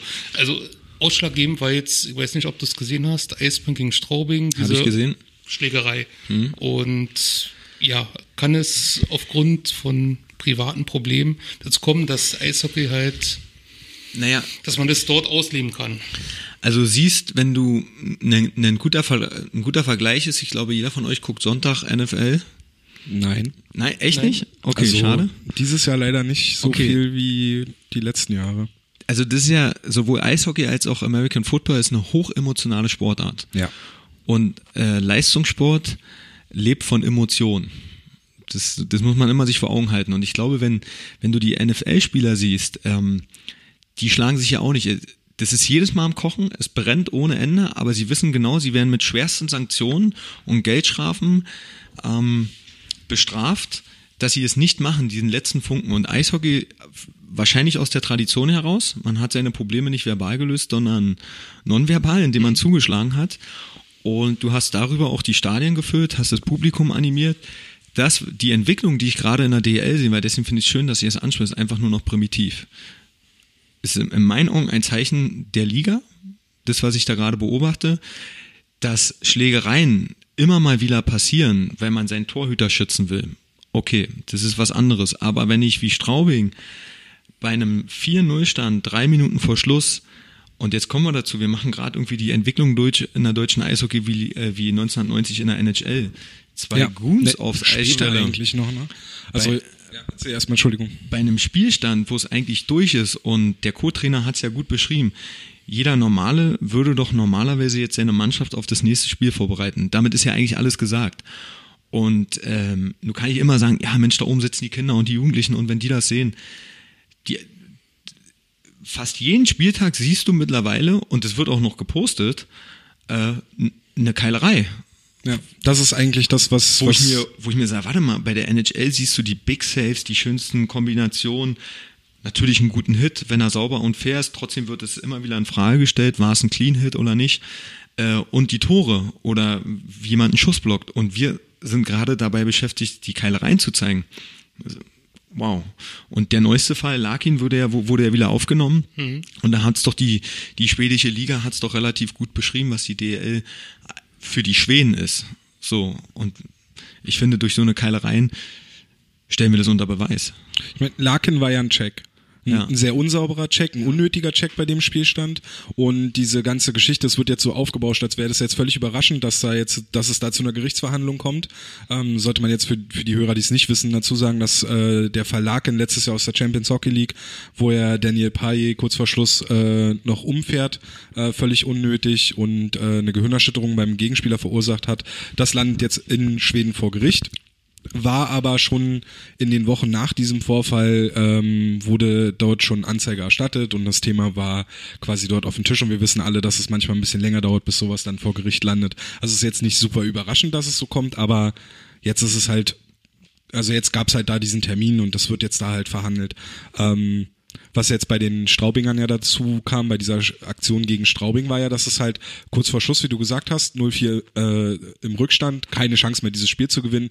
Du schickst deine zwei Tough Guys aufs Eis und gehst halt auf die verhältnismäßig äh, technisch starken Spieler Genau. los mit äh, mit mit mit Brandon Ranford und Colin Smith und und dann halt schlägst auf Spieler ein, die am Boden liegen, die keinen Helm mehr auf dem auf dem Kopf haben, wo wie du ja auch sagtest, sechs Gehirnerschütterungen hattest du zum Beispiel, wo es, glaube ich, für dich, für Stefan Ustorf, der ja auch bei, bei den Eisbären, der sich ja auch vor kurzem äh, bei Hanni und Danny halt sehr deutlich dazu geäußert hat, wo ich einfach nicht nachvollziehen kann, wie die DL so eine Sachen dann auch noch so glorifizieren kann, wo dann Schlägereien teilweise in der Top Ten landen. Genau. Ja, das ist ja dann über Und- Telekom Sport.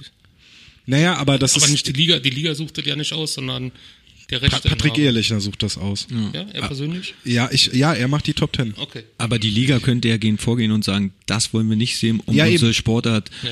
bekannter zu machen. Aber die Liga könnte ja auch, also das, dasselbe, das wollen wir nicht sehen, wäre ja auch, wenn man diese Sperren dann härter ausspricht. Oder wenn man allgemein Sperren ausspricht. Also wir hatten, glaube ich, die ersten anderthalb, zwei Monate der Liga, jedes Wochenende, äh, fast an jedem Spieltag einen Check, der fragwürdig, mindestens fragwürdig war, ohne Sperre. Und dann kommt irgendwann dieser Marco Friedrich-Check, der von den ganzen anderen Checks wahrscheinlich noch der weniger harte war. Der wird dann bestraft und andere Sachen, die vorher schon äh, passiert sind, werden nicht bestraft. Und wenn ein Spieler die Strafbank verlässt, kriegt er, was hat der bekommen, der Giatti? Zwei Spiele? So in der NHL bekommst du, wenn du äh, nach Abpfiff die Strafbank oder äh, die, die Spielerbank verlässt, bekommst du automatisch zehn Spiele Sperre. In der DL bekommst du, wenn du eigenmächtig die Strafbank verlässt, um nicht mit jemandem zu prügeln, zwei Spiele. Das ist nix eigentlich. Das ist ein Wochenende frei, wenn du es so willst. Für eine Aktion, die meiner Meinung nach grob unsportlich ist. Aber das ist ja gar nicht das Thema gerade. Es geht ja eigentlich mehr um allgemein Schlägereien, Gewalt im Eishockey. Gewalt im Eishockey. Was kann man eigentlich als Jugendtrainer, wenn man merkt, da entwickelt sich einer schon im Jugendbereich U17, U20 zu so einem Tough Guy, zu so einem Goon? Gibt's das, Gibt's das überhaupt, noch? Super. Naja. Oder, oder, oder, oder kann man da irgendwie entgegenwirken? Oder nee, du klopfst dich jetzt nicht? Oder Also ich muss mal zu sagen, auch wenn ich aus meiner Nachwuchszeit, ich hatte seltenst, wirklich in den seltensten Fällen, dass, äh, dass Trainingseinheiten und wir hatten en masse ein, wirklich Trainingseinheiten, dass ich geschlagen wurde. Also das wäre ja auch fatal. Und Nee, ich meine während der Spiele. Also wenn du jetzt gegen die Jungadler Mannheim spielst und du merkst dann irgendwann in dem gesamten Jahr U17, U20 oder achso, du, du bist ja noch früher, dass sich da so ein Goon entwickelt, der eigentlich immer nur raufkloppen will. Kann Nee. man da irgendwie als Trainer entgegenwirken? Das entwickelt sich später, ähm, oder? Äh, also in dem Alter würde ich sagen, du merkst, ob, ein- ob ein Spieler eine gewisse Wettkampfshärte hat, aber dass er explizit ein Schläger wird oder ist, das, das, das wäre jetzt vermessen, weil du es ja nicht im Training forcierst. Also und in den Spielen, ich glaube, wenn man den, den Spielern, so sag's ich immer gerade, auch wenn es nur zwei Minuten sind oder Haken, ich versuche immer meinen Jungs mit einem Satz klarzumachen, du bist der Mannschaft und den Eisbären zu kostbar, dass du auf der Bank sitzt. So, und, und das versteht auch jeder, weil, äh, und dann sage ich meistens noch, ein Spieler mit deiner Qualität, der gehört aufs Eis und niemals auf der Strafbank. Okay. So, und, und damit sagst du es einerseits proaktiv, positiv, ey, ich habe Qualität, so nimmt's ja dann den junger Spieler auf und andererseits sagt er, er Mist, äh, er hat eigentlich recht, was habe ich hier auf der Bank zu suchen? Ja. So, ne? Aber da muss man echt sagen, im, im Nachwuchseishockey sind die Schiedsrichter relativ schnell, das zu erkennen. Da, da muss man auch mal eine Lanze brechen für die, für die Schiedsrichtergeneration. Wieder für die Ehrenamtlichen heute, zum Tag des Ehrenamts. Genau, ja. Ähm, dass das eigentlich relativ schnell unterbunden wird, wobei man sagen muss, zumindest im deutschen Eishockey, was passiert denn ganz ehrlich? Die lassen ihre Handschuhe an, dann gibt's kurz Tuff Tuff und dann gehen sie doch schon wieder auseinander. So, also das wird gar nicht so unterstützt. Ja, wobei das jetzt, finde ich, die letzten ein, zwei Jahre schon zugenommen hat. Gerade auch mit der Art und Weise, wie jetzt die Strafe vergeben wird. Also seit dieser Saison heißt es auch 2 plus 2 plus 10 für Faustkampf. Du redest vom Nachwuchs? Nee, von der DL. Ich Genau. dachte, du warst jetzt schon bei Nein, der DL nein, nein, wieder. nein, nein, Achso, nee, äh, im, im Nachwuchs genau, ich ist das ja auch albern, Nachwuchs. auf die Gitter zu schlagen. Also Ja, weil er ja die Frage gestellt hat, ja, okay, nee, dann hatte ich dich so falsch wann sich verstanden. das rauskristallisiert. Also Ja. du kannst höchstens wirklich erkennen, okay, der hat eine gewisse Zweikampfhärte. Natürlich machen wir auch am Samstag Training, ähm, bei, bei, einem, bei einem Zirkeltraining, da siehst du schon, ob einer mal eine Durchschlagskraft hat. Ähm, aber d- du würdest das nie projizieren aufs Eis. Ja, so. Das macht keiner von uns. Ich glaube, das, ähm, da kann man gut auch nach Nordamerika schauen, wo das ja auch in den letzten Jahren ganz stark abgenommen hat, eigentlich, diese ganze Geschichte. Gott Wo sei es Dank. früher ja auch für viele Spieler der einzige Platz in einem Team war. Also Spieler wie John Scott, der ja ähm, selber ja auch in vielen Artikeln nach seiner dann Karriere erzählt hat, dass er im Nachwuchs und in unteren Ligen halt immer ein, ein guter Goalscorer war. Und sein einziger Platz war es dann halt, er wollte nie ein Fighter werden und sein einziger Platz im Profi-Eishockey war es dann halt ein Fighter zu sein. Ich glaube, Steve Pinizzotto ist halt ein harter Spieler zum Beispiel, aber ich, also der vielleicht jetzt auch ein bisschen bekloppt geworden ist. Ähm, vielleicht auch immer, also oder der gerne mal über, über diese Grenze hinausgeht, aber der, glaube ich, auch einfach so seinen Platz gefunden hat im Eishockey, aber der ja eigentlich, wenn er nicht völlig durchdreht, auch ein guter Eishockeyspieler ist, wenn man, wenn man ehrlich ist. Ja, du kannst ja auch als Vergleich, also nimm mir mal einen Derek Bugart, klar, der ist nicht mehr da. Ja. Ja, ähm, nur wenn, wenn du. Für die ja, Hörer, die es nicht wissen, er hat leider Selbstmord begangen. Ne? Genau, Ja, der genau. damals einer von den drei war, die in kürzester Zeit. Rick Rippen war auch einer der drei. war der andere? Ja, Genau. Und wenn, wenn du, wenn du die Durchschlagskraft eines Tough Guys wie Derek Bugart siehst, der konnte ja auch Spielerkarrieren zerstören. Ja. Mit einem einzigen Schlag. Und wenn du als Pendant, also ist jetzt ein schlechter Vergleich, aber ein David Wolf, der ist ein relativ kompletter Spieler. Ja, und das ist so schon die Art der neuen Generation. Der kann schießen, checken, passen, Schlittschuh laufen, der kann aber auch schlagen, aber der kann es nicht so extrem, dass der gleichen Spieler mit einer sehr hohen Wahrscheinlichkeit einfach mal, hier ist Karriereende für dich. Und, und das ist, finde ich, äh, so, klar, die Rolle von Derek Booger, die ist brutal.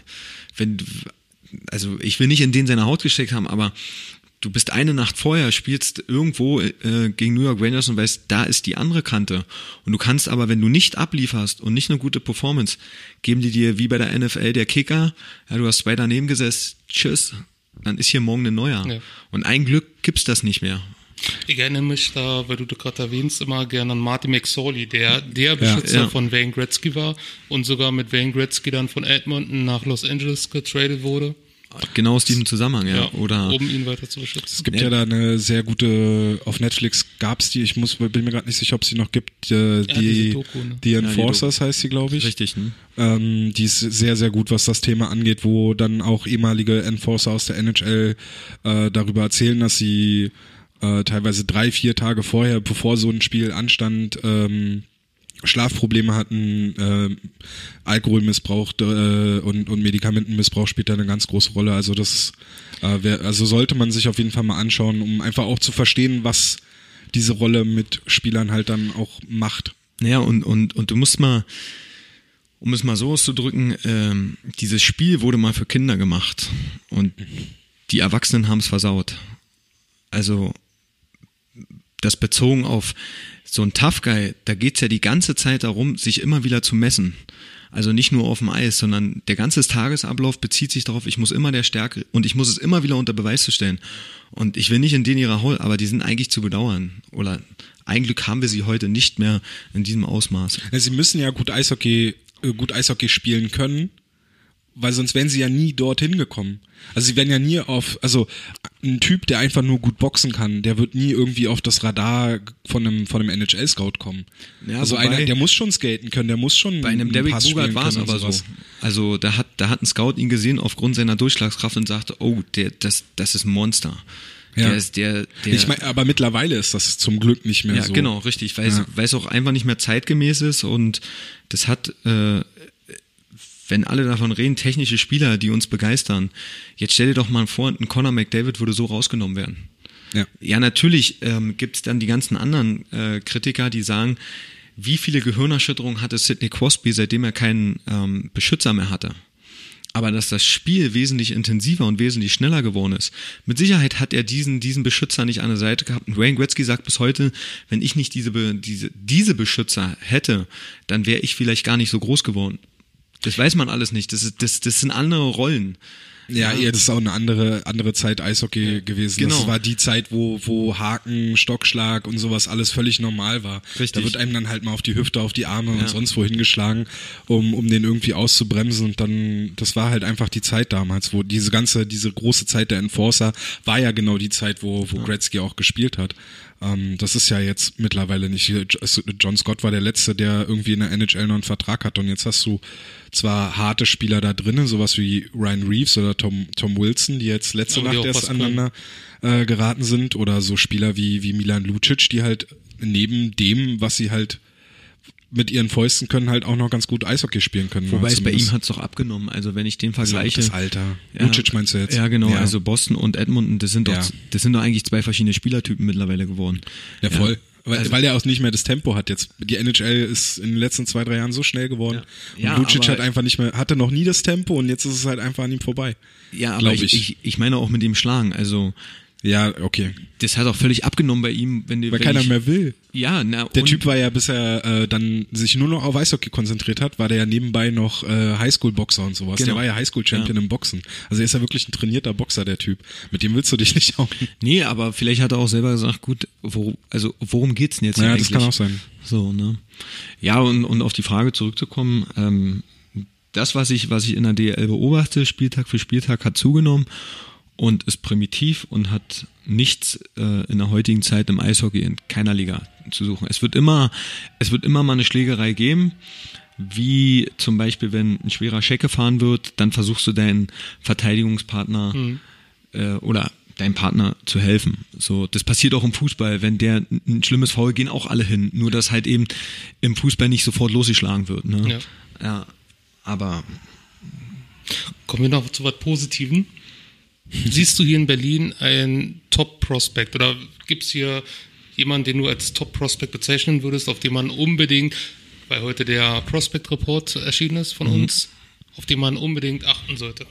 Das war auch eine Leserfrage oder Hörerfrage. Ja, jetzt von den genannten, die wir schon kennen oder noch weiter zurück? Noch weiter zurück. Also, wo du sagst, vielleicht der nächste Leon Gawanke, der nächste, der, der gedraftet wird. Der nächste Charlie. Charlie wurde nicht gedraftet. Ja, aber Charlie kommt noch. Charlie. ähm, also jetzt muss ich ganz schön weit zurückgehen. Äh, ich habe einen, Justin Pollock, der aufgrund seiner kognitiven Fähigkeiten, die sind herausragend. Also das ist ein Spielertyp, der mich begeistert. Okay. Der ist, der ist nicht technisch nicht der Beste, mhm. Aber, aber mit den Fäusten, da kann er was. nee, nee, aber von den kognitiven Fähigkeiten muss ich echt sagen, wow, also ist für mich ein Spieler, der mich schwer beeindruckt und genau diesen Spielertypen suche ich eigentlich. Welche Altersklasse ist der? Der ist aktuell U15, spielt aber schon hoch in die U17 und hat für mich diese Saison noch kein Spiel gemacht. Der spielt sozusagen. Weil der immer höher spielt. Weil der immer höher spielt und dem könnte ich das zutrauen, auch vom Sozialverhalten, von, von, einer, von einer Einstellung, von einer Selbstwahrnehmung, das sind auch kognitive Fähigkeiten, ähm, und von einer, von einer Aufmerksamkeit her, weil für uns als Trainer ist ja entscheidend, ähm, wie lernfähig und trainierbar ist er. Und dem, dem sagst du etwas und der versucht es sofort umzusetzen.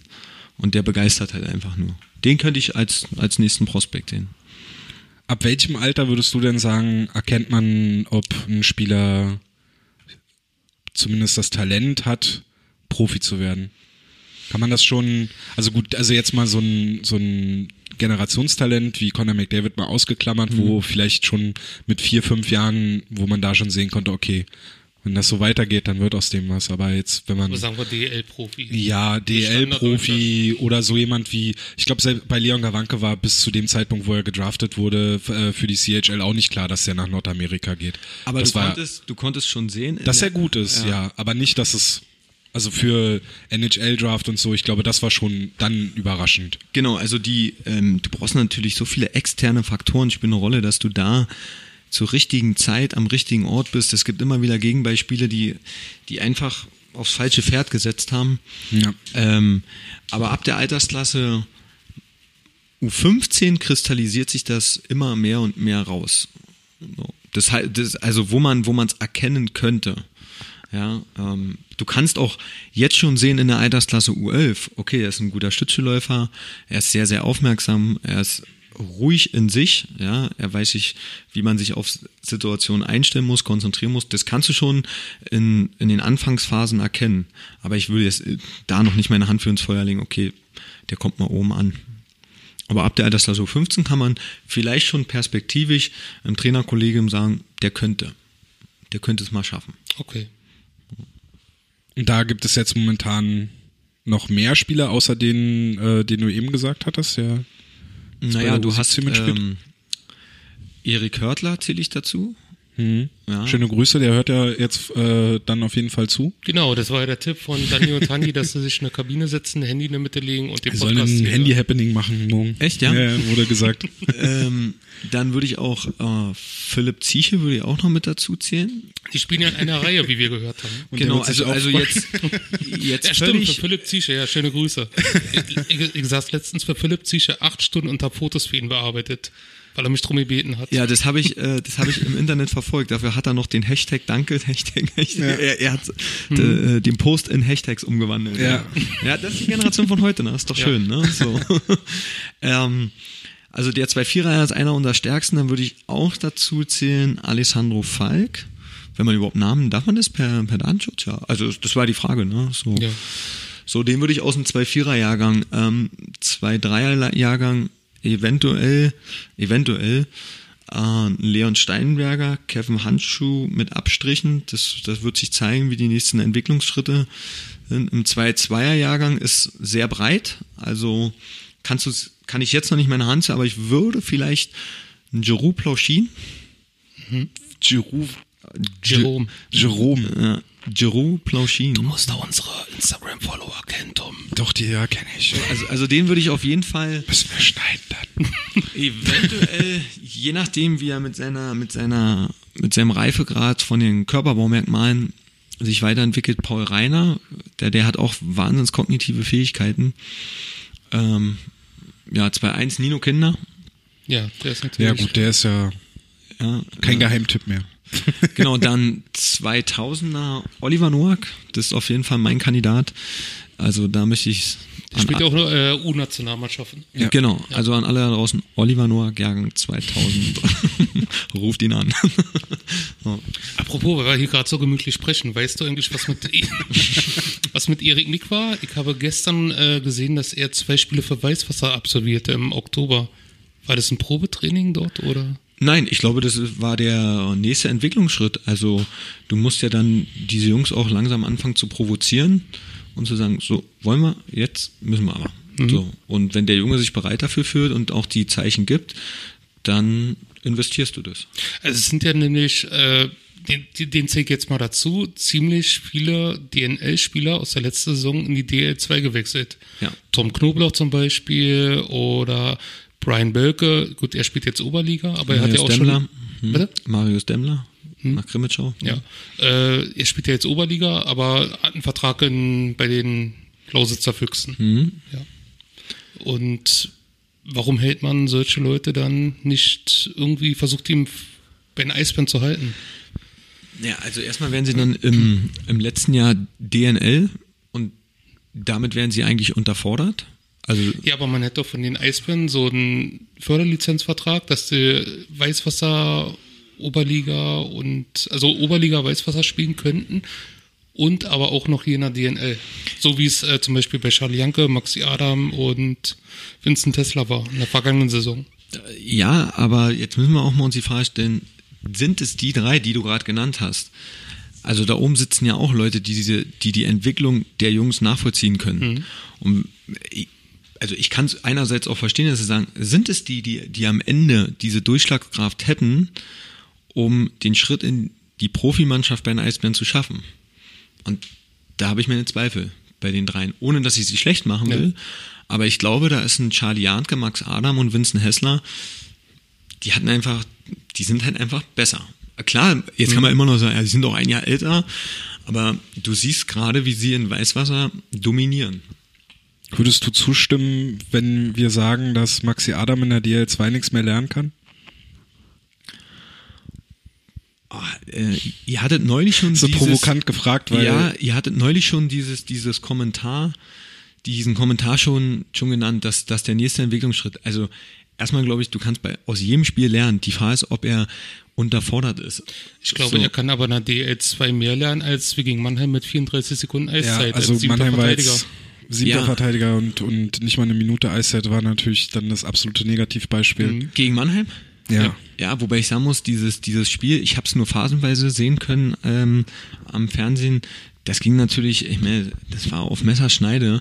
Klar kannst du auch jederzeit sagen, jetzt hau ich den Jungen hier rein. Und eigentlich hat das ja unter Beweis gestellt, oft genug, dass er in, Eben, diese, in ja. dieser Drucksituation klarkommt. Äh, was da jetzt zu 100% ausschlaggebend war, dass er es nicht gemacht hat, weiß ich nicht, weil dafür war ich zu, zu selten am Fernseher dran. Ne? Nee, Mikro. Ja, um das Spiel ähm, richtig zu sehen. Ähm, aber ein Max Adam, wenn, wenn er gegen die Top-Clubs spielt, wie Bietigheim, Ravensburg, Towers heißen die, glaube ich, ähm, wenn er gegen die spielt, dann wird er schon provoziert in seiner Spielweise. Und wie ihr schon sagt, wenn, wenn du siebter Verteidiger bist, du kriegst 34 Sekunden oder immer, du bist nur sechster Verteidiger und bekommst drei, vier Wechsel, wo du eine ganz einfache Rolle bekommst, ähm, wird es ihn nicht in seiner Entwicklung so, so viel jetzt extrem bringen, als wenn er in Weißwasser eine dominierende Rolle einnehmen muss, wo der Trainer von ihm abverlangt Dort spielt er erst das Verteidigerpaar. Also Genau. hat er gestern zumindest. wo er Überzahl, Unterzahl spielt und wo er auch gemessen wird dran. Weil das ist dann eine ganz andere Drucksituation. Und da denke ich, für so, einen, für, für so einen jungen Kerl, was er immer noch ist, wobei man sagen muss, 98er Jahrgang, ist er wie alt? Ja, je nachdem, wann er Geburtstag hat, ne? Ähm, Ja, 20 halt, 2021 und so. ja. Und er müsste jetzt eigentlich da sein. Also alles, was Richtung 22, 23 geht, ist nicht mehr jung. Wenn man die DL fragt, schon. U23-Regel und so. Ich, ich weiß, worauf die, also ich verstehe das, ich bin, bin da voll bei dir und ich glaube nicht nur ähm, wir, aber so. Du, du nimmst jetzt, äh, weil wir wollen ja immer bei der Sportart bleiben, aber nimm noch mal einen Conor McDavid, der ist 97er Jahrgang, also ein Jahr älter als unsere 398er. Vom Spielerischen her kein Vergleich, aber der ist Kapitän bei Edmund Neulers. Ja. Also ich will nicht wissen, wie die Situation innerhalb der Kabine ist, aber er wird doch akzeptiert. Und Ja klar, ist der beste Spieler der Welt. Also Genau, aber auch da hätte man ja auch sagen können, ey, ich nehme einen anderen Spieler, der hat mindestens genauso viel geleistet, ist aber zehn Jahre älter. So, und jetzt geh nur in die Sportart äh, Fußball rein. Ja, da sind 18-Jährige nicht nur Millionäre, sondern dominieren das Spiel und sind die wichtigste Position. das ist ja die Entwicklung, die in der NHL gerade vonstatten geht, dass junge Spieler die Liga übernehmen.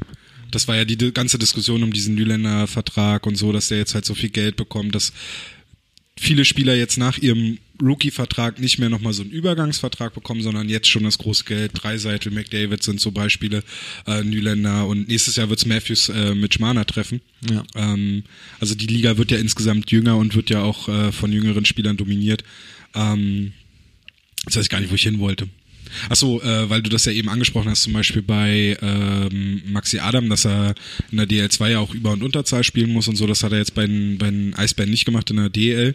Äh, hat aber Aber vereinzelt die letzten Shifts. ja, genau, halt Ja. zum, zum Übergang so und äh, was aber trotzdem interessant war, er hat an der Seite von Dupont zum Beispiel äh, im ersten Verteidigerpaar gespielt, hat sich dort, finde ich, gut geschlagen, auch gegen andere erste Reihen des Gegners und so.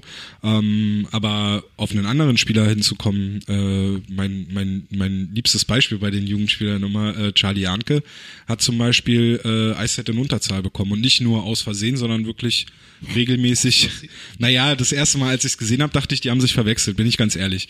Ähm, weil das unter dem Vorgänger von Clément Jedon halt äh, nicht der Fall war, dass die jungen Spieler wichtige Rollen spielen durften.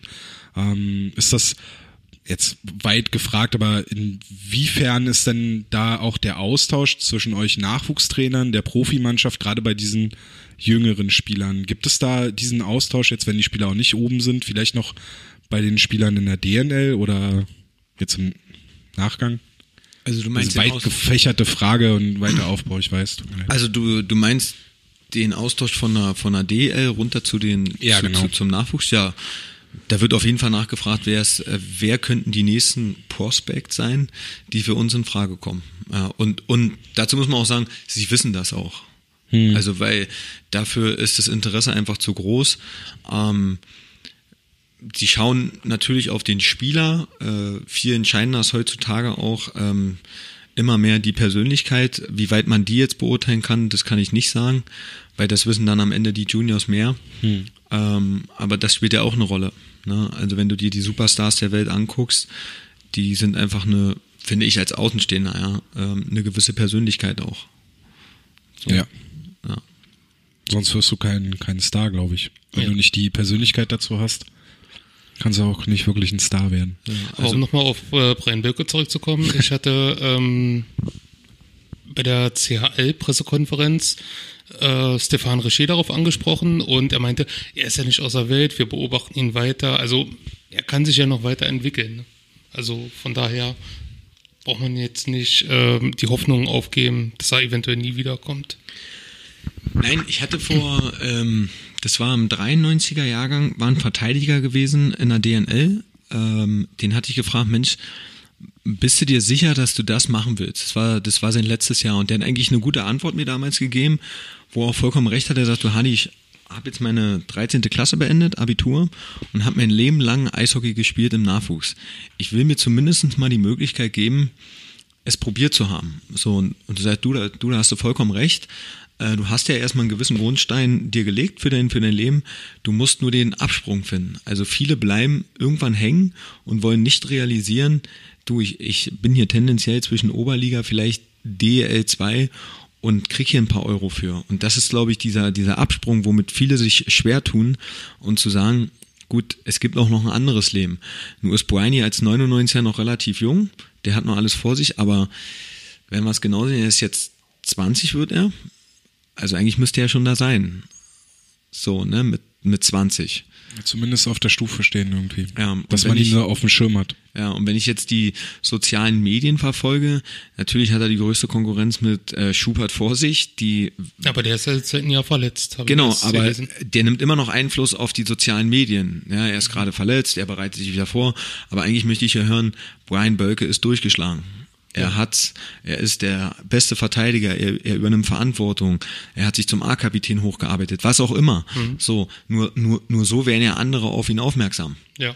So. Aber sind, sind wir ehrlich, schlägt das überhaupt durch? Also hast du irgendwo jetzt davon gehört, dass äh, Jake Ustav in zwei Spielen sechs Punkte für die für die Hamburg äh, Crocodiles gemacht hat? Also sowas erreicht einen eigentlich gar nicht. Genau, das ist das ist wahrscheinlich ein Nachteil. Äh, die Hamburg Crocodiles äh, ist jetzt nicht gerade der Standort, der dafür bekannt ist, obwohl es ihn schon lange gibt, ähm, für, für eine gewisse Eishockey-Tradition. Mhm. Natürlich mit einem Schubert äh, im Background wirst du immer wieder die Aufmerksamkeit bekommen. Aber ich will ja nicht die Aufmerksamkeit Schubert haben, sondern die Aufmerksamkeit Hamburg Crocodiles. Hm. Wer ist da noch? Und das, das fehlt halt eben ein bisschen. Das ist vielleicht dem Standort geschuldet. Das kann ich so jetzt ja. nicht zu 100 Prozent beurteilen, aber wenn, wenn du sagst, der hat in, in zwei Spielen, was hast du gesagt, sechs Punkte? Ja, also ja. zweimal drei Vorlagen. Genau, dann sollte das eigentlich die Öffentlichkeit, die interessierten Eishockey-Leute mhm. doch erfahren. Ja. ja. Also, Ihr erfahrt das bei uns im Prospect genau, Report. Genau, oder liest, äh, es bleibt alles so und guckt in den Prospect Report genau. bei uns. Ja. Dort steht's drin. Ich würde gerne ähm, mal auf einen anderen Punkt kommen. Also wir haben das jetzt immer, glaube ich, schon so angeschnitten. Ähm, was ich hier noch als großen Punkt so aufgeschrieben hatte, waren äh, das Spielerentwicklung, Trainingsmethoden und natürlich More Potential. Darf man dafür kurz vorher auf Toilette gehen? Wir können eine kurze Pause machen oh ja, und äh, ja, dann hören wir uns gleich wieder. Ja. So, was äh, für die Hörer jetzt nur eine kurze Pause war, war bei uns ein bisschen länger, aber wir sind jetzt gestärkt, entleert. Und äh, wie eben schon angesprochen, wollte ich ja jetzt dieses Thema Spielerentwicklung, äh, äh, Trainingsmethoden und halt dann dein persönliches Projekt, das ist ja More Potential, ansprechen. Und ich habe mich immer gefragt, wenn ich das sehe, wenn du Videos postest, Bilder postest auf Instagram, auf Twitter, Facebook etc., was ist More Potential, was steckt dahinter und was ist das Ziel davon? Und also allgemein dieses Projekt. Also die, die Synthese, ja, ist, dass vor Jahren ähm, ein guter Freund von mir gesagt hast, ähm, warum veröffentlichst du eigentlich nicht deine, deine Arbeit? So. Und er sagt, ja, die, die Idee ist mir noch gar nicht gekommen und da, da hat er mir diesen Gedankenanstoß gegeben, ähm, tue Gutes und rede drüber. Und dann im, im Laufe der Zeit, durch die äh, Fortbildung, die ich gegeben habe, bei den Trainerscheinen hieß es immer wieder, wo kann man denn deine, ähm, deine Arbeit mal sehen? So, und dann habe ich mir das angeeignet. Und damals auch nach dem Vorfall, äh, weil ja auch meine Trainingsmethoden in Frage gestellt worden sind, das war aber nur am Rande, äh, habe ich gesagt, in dem Zusammenhang, na gut, ich fange mal an mit YouTube und äh, benutze diesen Kanal, um mein Athletiktraining online zu stellen, weil das hatte mich mit am meisten gereizt, denn das Athletiktraining in, im deutschen Eishockey ist weiterhin eine absolute Grauzone und da haben wir ganz, ganz viel Nachholbedarf. Also, aber da geht's nicht nur rein ums Schlittschuhläuferische, sondern allgemein um Geschwindigkeit, Ausdauer, Kraft. Ähm, alles. Also da ist, du hast jetzt ein paar Aspekte angesprochen. Ähm, Koordination, Beweglichkeit ist ein, ist, ein, ist ein großer Part, Schnelligkeit, aber es geht mir auch, auch viel mehr darum, viele, viele assoziieren immer mit Athletiktraining ähm, ab dem 16. Lebensjahr, was ja Quatsch ist. Ähm, ja, du, das Athletiktraining beginnt heute schon im Kita-Alter. Ne? Äh, früher so eine, weiß ja nicht, du wirst es vielleicht auch schon öfter gehört haben, ab wann darf man ein Krafttraining machen? Da hieß es ja immer ab dem 16. Lebensjahr. Ne? Und jetzt stellen wir uns doch nur mal vor, der Junge schläft, äh, ist 24 Stunden oder 10 Stunden vor dem 16. Lebensjahr, dann kommt eine Fee und sagt, jetzt darfst, Jetzt du, darfst du jetzt darfst du in den Kraftraum gehen. Ja. Ist, ja, ist ja totaler Quatsch, ja. Also das liegt ja im Grunde genommen an der Kompetenz der Athleten und der Trainer zu entscheiden, wann er Athletiktraining machen kann. Ja, und darüber hinaus habe ich ähm, damit angefangen und habe dann irgendwann, weil immer wenn ich mir unsicher bin, dann erstelle ich so zu Hause eine Pro- und Kontraliste und habe dann Facebook, habe aber, weil ich noch nicht so affin war, äh, damals den Fehler gemacht, ich habe einen Account auf meinen Namen eingerichtet und dachte, ja, das will ich ja nicht, ich will hier keine Freundschaftsanfragen haben, weil das ist irgendwie Cyber-Freundschaftsanfragen, die, die ich nicht kenne, äh, bis dann auch wieder äh, mein einer Freund gesagt hat, du musst eine Seite dir installieren. Ja, ähm, Ja, aber das eine geht ja nicht ohne das andere. wie bitte? Das eine geht ja nicht ohne das andere. Genau, richtig. Aber ich hätte mir damals auch einen Fake-Account einrichten können. So. Also, dass ich einfach einen Pseudoname nehme und mir dann die Seite einrichte. Ja. Weil viele immer sagen, du, es gibt zweimal Hardy Gänse. So, und da sage ich ja. Äh, Das eine ist die, ist einfach nur der Account, wo ich so gut wie gar nicht online bin und das andere ist die Seite. Na, und dann ging es darum, Das habe ich äh, übrigens festgestellt, als wir, war das 2017, haben wir, glaube ich, über Robbie mal zusammen auch gespielt gehabt im, beim Velodrom hinten in der Eishalle. Ja, Kannst du dich dran erinnern? Wahrscheinlich nicht. oh, das ist schon. Da war ich mal mit, da waren mal so zwei, zwei Eiszeiten oder so, war ich mal mit dabei. Da war auch hier einer der Schiedsrichter, Robbie Haschka und so verschiedene Thomas Ludwig. im Velodrom. Na, beim Velodrom, na, die Eishalle. Ähm, du meinst das Borheise-Stadion? ja, ja, Ja. ja. Da war ich mit dabei, da haben wir zusammen gespielt. Da habe ich, glaube ich, sogar eine Vorlage auf dich gespielt. Echt, ja? Ja, ist- egal. Ähm, aber da, da haben wir uns dann auch auf Facebook vernetzt, wie man das so Ja. macht. Okay, ja. Und da habe ich auch festgestellt, oh, gibt's ja zweimal. Ja. Nee, und, und dann ging es darum, um, um die Generation von heute äh, nachzuvollziehen, sagt, ja, du brauchst einen Hashtag so. Und dann ging es äh, immer, ja, Hashtag Camp, Hashtag Akademie, Hashtag sag, nee, das ist so abgedroschen und das, das will ich nicht. Und dann hatte ich äh, ein Bild gesehen, ähm, worum geht's denn eigentlich den ganzen Tag? Und dann war so ein, so, ein, so ein Spieler abgebildet und da war eigentlich die Metapher, es geht eigentlich um Potenzial. So. Und daraufhin habe ich dann gesagt, ja, es geht eigentlich den ganzen Tag darum, mehr Potenzial, weil wenn man das auf das normale Leben projiziert oder auf, auf, auf den Sport oder auf die Schule, darum geht's doch, wir überall kannst du doch irgendwo noch was rausholen. Ob es für die Familie ist oder, oder sonst was. Und dann habe ich diesen Hashtag More Potential. So, weil das irgendwie die beste Metapher ist. Und habe dann, damit es, damit ich die Leute indoktriniere, ja, quasi beeinflusse, unter jedem Post Hashtag More Potential. So, ist ja wie bei jedem Post mit Hauptstadt Eishockey. Ja. Ja, ist das so? Also da steht das Ja. auch immer, ja? Okay, Ja, klar. Ja. Okay, So, und, und nur, nur so hast du ja eine gewisse Wahrnehmung. Ja. Ne? Ja, und hab dann darüber angefangen, Gadgets wie Eine Tasse, die du Tasse. gerade, die, die die Hörer nicht sehen können. genau, sehr gut, ne? Könnt ihr die wirklich nicht sehen? ja. So, und, und so fängst du dann halt eben an, ja. Und, und das Ziel ist eigentlich, ähm, ja, vielleicht so eine, also das ist ja ein Projekt auf 20 Jahre, habe ich mir gegeben. Okay. Ja, also Und läuft jetzt seit? Na, seit fünf Jahren Okay. Und habe äh, immer mehr Zubehörs und wo du halt eben das mit aufnehmen kannst. So und, und ähm, versuche mich da selber drin weiterzuentwickeln, dass ich vielleicht irgendwann dann einen, mit in so einen Online-Shop mit reinkomme, weil auch jetzt schon wieder im Umfeld Leute gefragt haben, wo kriege ich denn das zu kaufen? Das sind alles Einzelanfertigungen. Mhm. So wie zum Beispiel diese Tasse oder eine Thermotasse oder die T-Shirts und dann habe ich gesagt, du, die gibt's noch nicht. Bis dann auch wieder jemand zu mir gesagt hat, ey, du kannst es doch mal online versuchen. So, jetzt war es ja beim SEV-Manager, habe ich mich eingeklinkt, habt ihr vielleicht gesehen? Die, Hast du äh, Werbung geschaltet? Ja. Genau, die Plattform, ähm, ja, habe ich selber investiert und halt einfach um die Wahrnehmung. Also es ist schon deine Marke quasi, womit du deine Trainingsmethodik, deine Herangehensweise an Spielerentwicklung quasi breiter fächern willst, dass es auch so ein bisschen vielleicht losgelöst von den Eisbären Juniors ist. Genau, richtig. Ja. Also, dass man da auch ganz klar äh, differenziert. Und die Aufträge oder Angebote, die ich bekommen habe, jetzt, jetzt klammern wir die mal die Trainerausbildung aus oder die Trainerfortbildungen, da versuche ich schon zu vermitteln, ähm, wenn, wenn ihr mich bucht, dann unter Hashtag More Potential. So, ja. Detail ist dann die Bezeichnung Honorartrainer, ne? Dann, oder wie? Also wenn, wenn also man sieht, man sieht es ja, dass du öfters mal in Bietigheim bist oder auch in Dresden, ne, Sachsen. Ähm, ich war in Bietigheim, in, mhm. in Hamburg ein Camp, in Kanada ein Camp, ja, 2013 in, bei, bei Nürnberg Ice Tigers ein Camp gemacht. Mhm. Äh, jetzt steht ein ganz großes Projekt an. Ich weiß nicht, ob es funktioniert, kann ich noch nicht drüber reden. Ähm, weil es noch, darüber könnte man wieder einen Podcast machen, wenn das, wenn das funktionieren sollte. Machen äh, wir auf jeden Fall. Da bin ich, da bin ich gerade dran, äh, ähm, ob, ob, ja, da liegt es eher an der Logistik. Also das Interesse ist da, dass ich gebucht werde und da trittst du dann als Honorartrainer auf, genau. Und, okay. und, und die effektivste Zeit ist dafür der Sommer, wo viele immer sagen, ja, mach Urlaub. Letztes Jahr war es echt krass, da habe ich mich übernommen.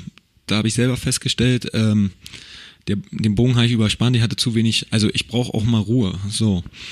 Also die Balance hat da nicht gestimmt, da war ich relativ platt. Ja.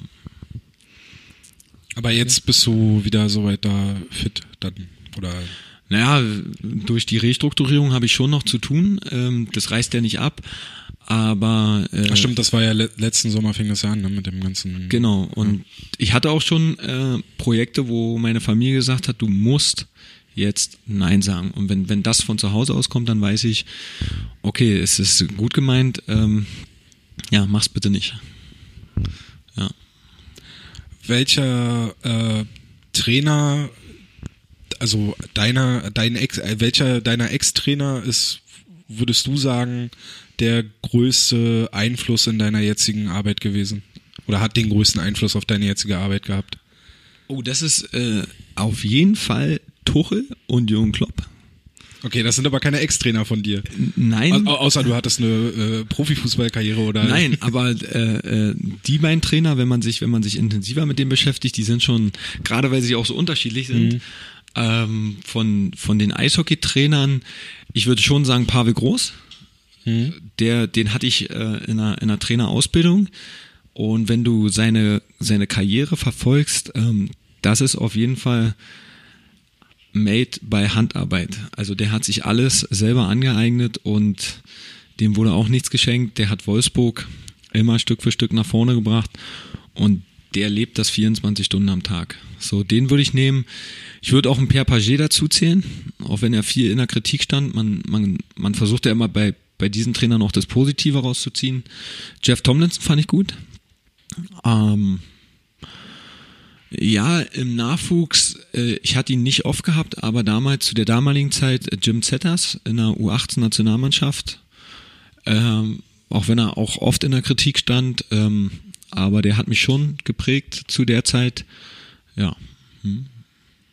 Ich kann mich an eine Aussage, ich glaube, das war auch in einem Eisdynamo-Interview erinnern, dass du, wo du so ein bisschen auch die Arbeit hier bei den Eisbären Juniors mit der Arbeit der, äh, heißt es La Masia, diese äh, Ausbildung äh, vom FC Barcelona, Barcelona verglichen hast oder zumindest da so Ansatzpunkte genommen hast, wo du gesagt hast, da, das könnte man mit den Eisbären Juniors irgendwo verbinden? Also mit Barcelona habe ich keinen Vergleich gezogen. Glaub, glaub ich, mir war so irgendwie sowas, dass dieses diese, diese äh, Jugendarbeit, die Barcelona halt macht mit dem Internat und so, mir war so, als wäre da was von dir, dann war es jemand anderes. Nee, die, die habe ich nicht gezogen. Okay. Also Ich dachte, weil ja auch, da hängt da nicht sogar ein Zitat von einem, von, Von Johann Cruyff. ja, von ja, Johann von, aber der ist eher, dieses, dieses Zitat ist auf was anderes bezogen. Also Okay. es geht eher darum, ähm, dass ein Trainer doch ähm, nicht den Spieler als Mittel benutzen soll, sondern der Mensch sollte eher im Mittelpunkt stehen und dass man den Erfolg dadurch, weil es ein Nachwuchsspieler ist, nicht für sich selber einnehmen sollte, sondern eher äh, versucht man die Spieler zu, zu, zu entwickeln. Also das beste Beispiel ist doch Philipp Lahm, der war in der U19. Für jeden war klar, dass er ein Außenverteidiger wird, ja. Aber der damalige Trainer von Bayern München, der Nachwuchstrainer, der Bekannte, Okay. Der hat halt eben gesagt, du gehst mal ins zentrale Mittelfeld. Fußball. Um, ja, aber, aber das sind so ähm, Anekdoten, die einfach stimmen. Äh, du gehst mal ins zentrale Mittelfeld, um das Fußballspielen zu lernen, weil wir wissen, dass du irgendwann Profispieler wirst, aber du sollst Fußballspielen lernen. Und da, und da haben ihn auch alle gefragt, das kannst du doch nicht machen. Doch, der soll Fußballspielen lernen. So, der Hermann Gerland, wolltest du darauf hinaus? Wie bitte? Hermann Gerland? Ah, der, der war der letzte U21, äh, alter Fuchs. Ich komme selber jetzt nicht auf den Namen, aber Kann schon Gerland gewesen sein. Hermann Ich- ich weiß auch. ist doch da bei Ja, Nachwuchs. und, und der hat halt eben wahrscheinlich das Auge dafür gehabt, diese goldene Generation bei Bayern da hochzuziehen. Ne? Ist ja auch ein Talent als Trainer, was du haben musst, äh, dass du gut sichtest. Gut, dann habe ich das, habe ich das wahrscheinlich durch das Johann Cruyff Zitat äh, falsch in Zusammenhang gebracht. Ja. So, das äh, Johann Cruyff-Zitat ist, ist auch einerseits dafür gedacht, dass ähm, unsere 150 Eishockey-Ingenieure, die bei jedem Punktspiel im Nachwuchs da oben sitzen, halt eben nicht so ausrasten und sondern eher sagen, ey, da unten stehen Kinder und Jugendliche. Äh, der Erfolg äh, im Leistungssport ist Erfolg sehr, sehr wichtig, aber nicht um jeden Preis. So, also klar, in einer U17, U20 da müssen die Spieler schon wissen, was es bedeutet, siegen zu lernen. Ne? Also da ist der Erfolg wichtig. Aber darunter sage ich mal, da geht es wirklich mehr ums Erlernen des Sieges. Ne? Aber nicht um jeden Preis. Ja. Ja. Ähm, ich habe beim Hanni und Danny Podcast, äh, da war Erik Körtler als Praktikant zu Gast. Hm. Äh, dort hat er erzählt, dass ihr nicht mehr in NRW spielt. Ja. Und auch jetzt nicht mehr hier, äh, sondern in Sachsen. Wie kam es dazu? Na, wir hatten damals diesen Antrag gestellt, Marc Dannbeck und ich, dass wir ähm, in zwei Ligen spielen. Einerseits in der ODM, das ist hier in Das ist die ostdeutsche Meisterschaft. Genau, ne? ist die Ostdeutsche, die heißt jetzt LK1, haben sie, haben sie bloß geendet, Leistungsklasse 1. Und andererseits in NRW, um einen adäquaten Spielbetrieb zu haben. Ähm, das war auch ein Wahnsinns-Spielbetrieb gewesen für uns, leider eine Anomalie, weil wir hatten viel zu viele Spiele, ist nicht altersgerecht gewesen. Dieses Ausmaß waren wir uns bewusst, aber du trägst es ja doch am, am Ende auch auf den Rücken der Kinder aus. So, und gut, die Erfahrung musste machen, das ist, das ist in Ordnung. Und dann gab's halt eben den ein oder anderen, ja, der das nicht so unterstützt hat, weil dann hieß es so wieder Berlin. Berlin macht wieder ihr eigenes Ding und ja, Sportpolitik kam hinzu, wobei wir immer sagen, wir machen nicht unser eigenes Ding, sondern wir versuchen die Interessen unserer Athleten zu vertreten, um sie weiterzuentwickeln. Und Was ja dann, wenn man es ganz groß betrachtet, vielleicht sogar die Interessen des DEB sind. Weil man die Spieler ja vielleicht auf einem besseren Niveau entwickelt. genau, also ähm, ich will gar nicht so weit fortgreifen, wer es war, sondern Nee, ich meine jetzt, ich wollte das jetzt auch nicht machen. Ich wollte einfach nur, dass man, wenn man das aufs Große zieht, dann vielleicht ja auch die Interessen von anderen Leuten außerhalb von Berlin quasi auch bedient, weil man ja Spieler besser entwickeln kann, wenn man sie auch gegen bessere oder mehr Mannschaften entwickelt oder spielen lässt. Genau, richtig. Nun, nun, nun muss man dazu sagen, wir haben, ich habe damals mit dem sächsischen Eissportverband, ähm, dem Landestrainer Jens Preis, ähm, mich hingesetzt und habe gesagt, komm, wir müssen irgendwie die Dichte innerhalb der Liga, die ist zu gering, wir müssen mehr rausholen. Und habe ähm, mit ihm so ein Projekt ausgearbeitet, dass wir Select-Teams gründen. Sachsen-West, Sachsen-Ost. Äh, Sachsen-Ost besteht aus Dresden und Weißwasser. Sachsen-West besteht aus Chemnitz, Krimitschau und Erfurt und den Nordverbund. Weil im Norden ist eigentlich, wenn man es genau betrachtet, ist es ähm, auf der Landkarte existiert dieser Fleck nicht im deutschen Eishockey, was sehr, sehr schade ist, weil uns sollte jeder Fleck interessieren, damit wir eine gewisse Wahrnehmung erzeugen für unsere Sportart. Und der Norden, den sollte man nicht unterschätzen. Da sind doch der ein oder andere Eishockeyclub und wenn, da macht's dann auch die Masse. Und dann Berlin als solches. So, und diese vier Teams hat man angefangen in der U 14 damals mit Stützpunkt Turniere. Viermal im Jahr hat man sich getroffen, hat über anderthalb Tage Turnier gespielt. Daraus ist die Stützpunkt Liga entstanden. jetzt in der U15 und hat dann darüber hinaus in der U13 mit den Stützpunktturnieren angefangen. So, um einfach den Spielbetrieb zu erhöhen, damit mehr Qualität drin ist. Und das ist bis jetzt ganz gut. Und jetzt wird verzahnt mit NRW. Ab Januar. Also, dass die Stützpunktteams dann in der NRW-Liga mitspielen. Äh, Genau, weil ähm, in der Vergangenheit war es dann so, äh, jeder hat mitbekommen, bis zu einer gewissen Altersklasse spielen die Mannschaften innerhalb des Landesverbands. Also Sachsen, Bayern, äh, NRW und so weiter, ja, Baden-Württemberg. Und jeder klagt eigentlich über das gleiche Problem. Ich spiele seit dem, seit dem Bambinis oder Laufschule immer gegen die gleichen Gegner. Ja. Und wir treffen viel zu spät auf andere deutsche Mannschaften. Auf andere Spieler auch. Genau, und auf andere Spieler. Und dann war Frankfurt drinne, Eisbären, Köln, Iserlohn, die ganzen NRW-Clubs und Mannheim wollte auch mit einsteigen und sagt, Mann, das ist eine gute Liga, das ist nicht schlecht für die Altersklasse U14, jetzt U15. Äh, Frankfurt sollte rausgehen und da hatten wir sechs Teams und sagen, boah, das ist schon vom, von Namen her, äh, das macht Sinn. Was sind kleine DL, ne? Genau, kannst du sagen, äh, die Hälfte der Mannschaften sind auf jeden Fall DL-Clubs gewesen. Also nicht von den sechs, sondern Ja. von, der, von der Liga. Und äh, hättest eigentlich eine autarke Liga gehabt, die wirklich gut gewesen wäre. Und ja, dann gab es einen oder anderen, die sagten, nee, Sportpolitik äh, machen wir mal nicht. Und wir raus, Mannheim natürlich im Umkehrschluss raus und jetzt stand NRW wieder da mit vier Mannschaften und haben festgestellt, ja, warte mal, jetzt haben wir aber wieder viel zu wenig Spiele. Jetzt müssen wir wieder was machen. Ja. So, ja, so ist das dann halt eben, ne? In welcher Altersklasse war das, wo äh, Iserlohn, Krefeld und Köln oder drei NRW-Clubs wollten sich doch zusammenschließen und äh, in irgendeiner Altersklasse eine Mannschaft, so eine NRW-Auswahl spielen? Hast du bei den Short Tennis News gehört? Habe ich da gehört und hatte ich vorher irgendwo gelesen, ja. Es gab mal irgendwie so die Idee, das zu machen. Weißt du nichts von? Ne. Okay. Mit Zusammenschluss fällt mir jetzt nur ein, was, was sie immer erzählt hatten mit den äh, holländischen und belgischen Teams, Das, dass die eine eigene Liga machen. Oder meinst du vielleicht eine Landesauswahl? na, irgendwie sowas. Ich weiß, ich weiß es gerade nicht mehr. es tut mir leid. ja, ist jetzt auch für mich die sechste Stunde, um hier mal Flo zu zitieren.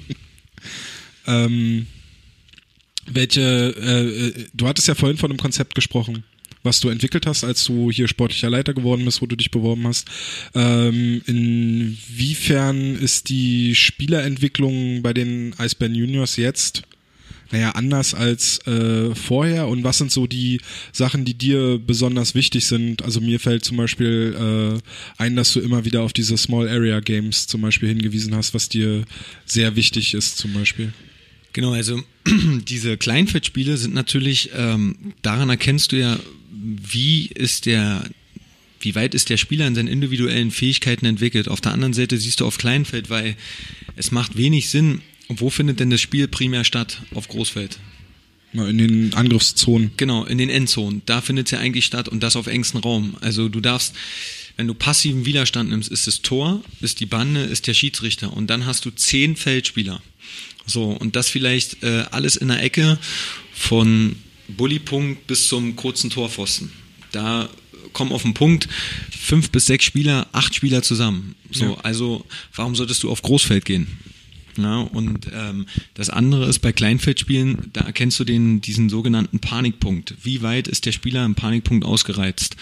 Wie, was ist unter Panikpunkt gemeint? Also ich kann mir ungefähr was vorstellen, aber Naja, ähm, nehmen wir die Rolle, ähm, der Spieler ist mit Puck und bekommt Druck. ja. Also wird er zwangsläufig unter Panik geraten. Und jetzt nehmen wir Beispiel Leon Gawanke, er würde oben als Blue Liner 5 gegen 5, 10 Sekunden vor Schluss die absolute Ruhe bewahren und verfällt nicht in Panik, sondern er beobachtet die Uhr, er beobachtet das Spiel, er beobachtet das passive Spiel, also was passiert vielleicht irgendwo, wo gar nicht so viel los ist und das in, in einer zehnte Sekunde und das ist Panik.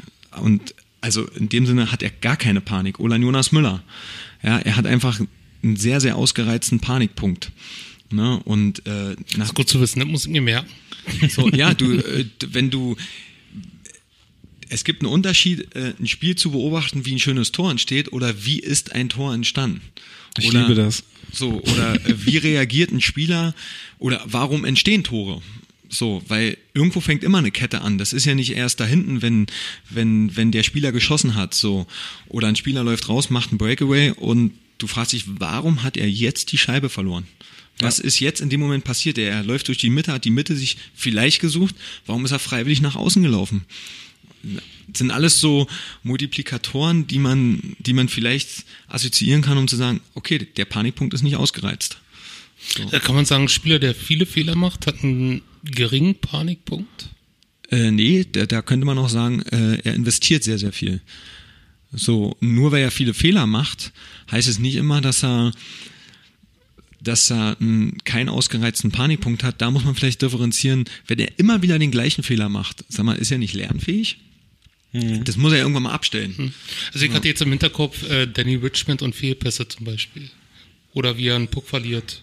Ich habe immer das Lieblingsargument, was glaube ich das auch trifft, was du gerade gesagt hast, Hardy, ist immer dieses, es gibt ja dieses Lieblingsargument von gerade bei Offensivverteidigern, die haben viele Puckverluste. Ein Spieler, der den Puck relativ häufig hat, wird halt den Puck auch häufig verlieren, weil er viel mit der Scheibe halt macht. Und ein Offensivverteidiger, jetzt mal wieder auf die NHL zurückgeschaut, ein Erik Karlsson, ein PK Subban, die haben die Scheibe sehr häufig, weil sie mit der Scheibe sehr viel nach vorne machen, verlieren aber dementsprechend auch häufiger die Scheibe als ein Verteidiger, der jedes Mal, wenn er sie bekommt, äh, sie einfach nur über die Bande rauschippt. Ich glaube, das ist auch das, was du meintest, oder? Also, ja, dass man die, die Situation nicht nur anhand der Statistik allein beurteilen kann, sondern dass man vielleicht auch schaut, was macht, also warum verliert der Spieler die Scheibe? Ja, oder? du kannst es in einem guten Spruch zusammenbringen, wenn der Trainer dich kritisiert, machst du irgendwas richtig, denn der Puck für eine Spieler wird auch immer angegriffen. Ja. So, also das ist ja, ähm, es wäre fatal, wenn ich, wenn ich, wenn ich, wenn ich Spieler hätte, die ich 60 Minuten lang nicht wahrgenommen habe. Sowohl positiv als auch negativ. Weil dann, dann haben sie am Spiel zwar teilgenommen, aber er ist mir nicht aufgefallen.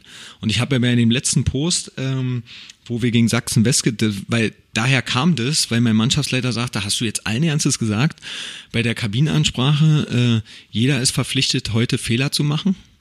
So, das habe ich der Mannschaft so wortwörtlich versucht zu signalisieren.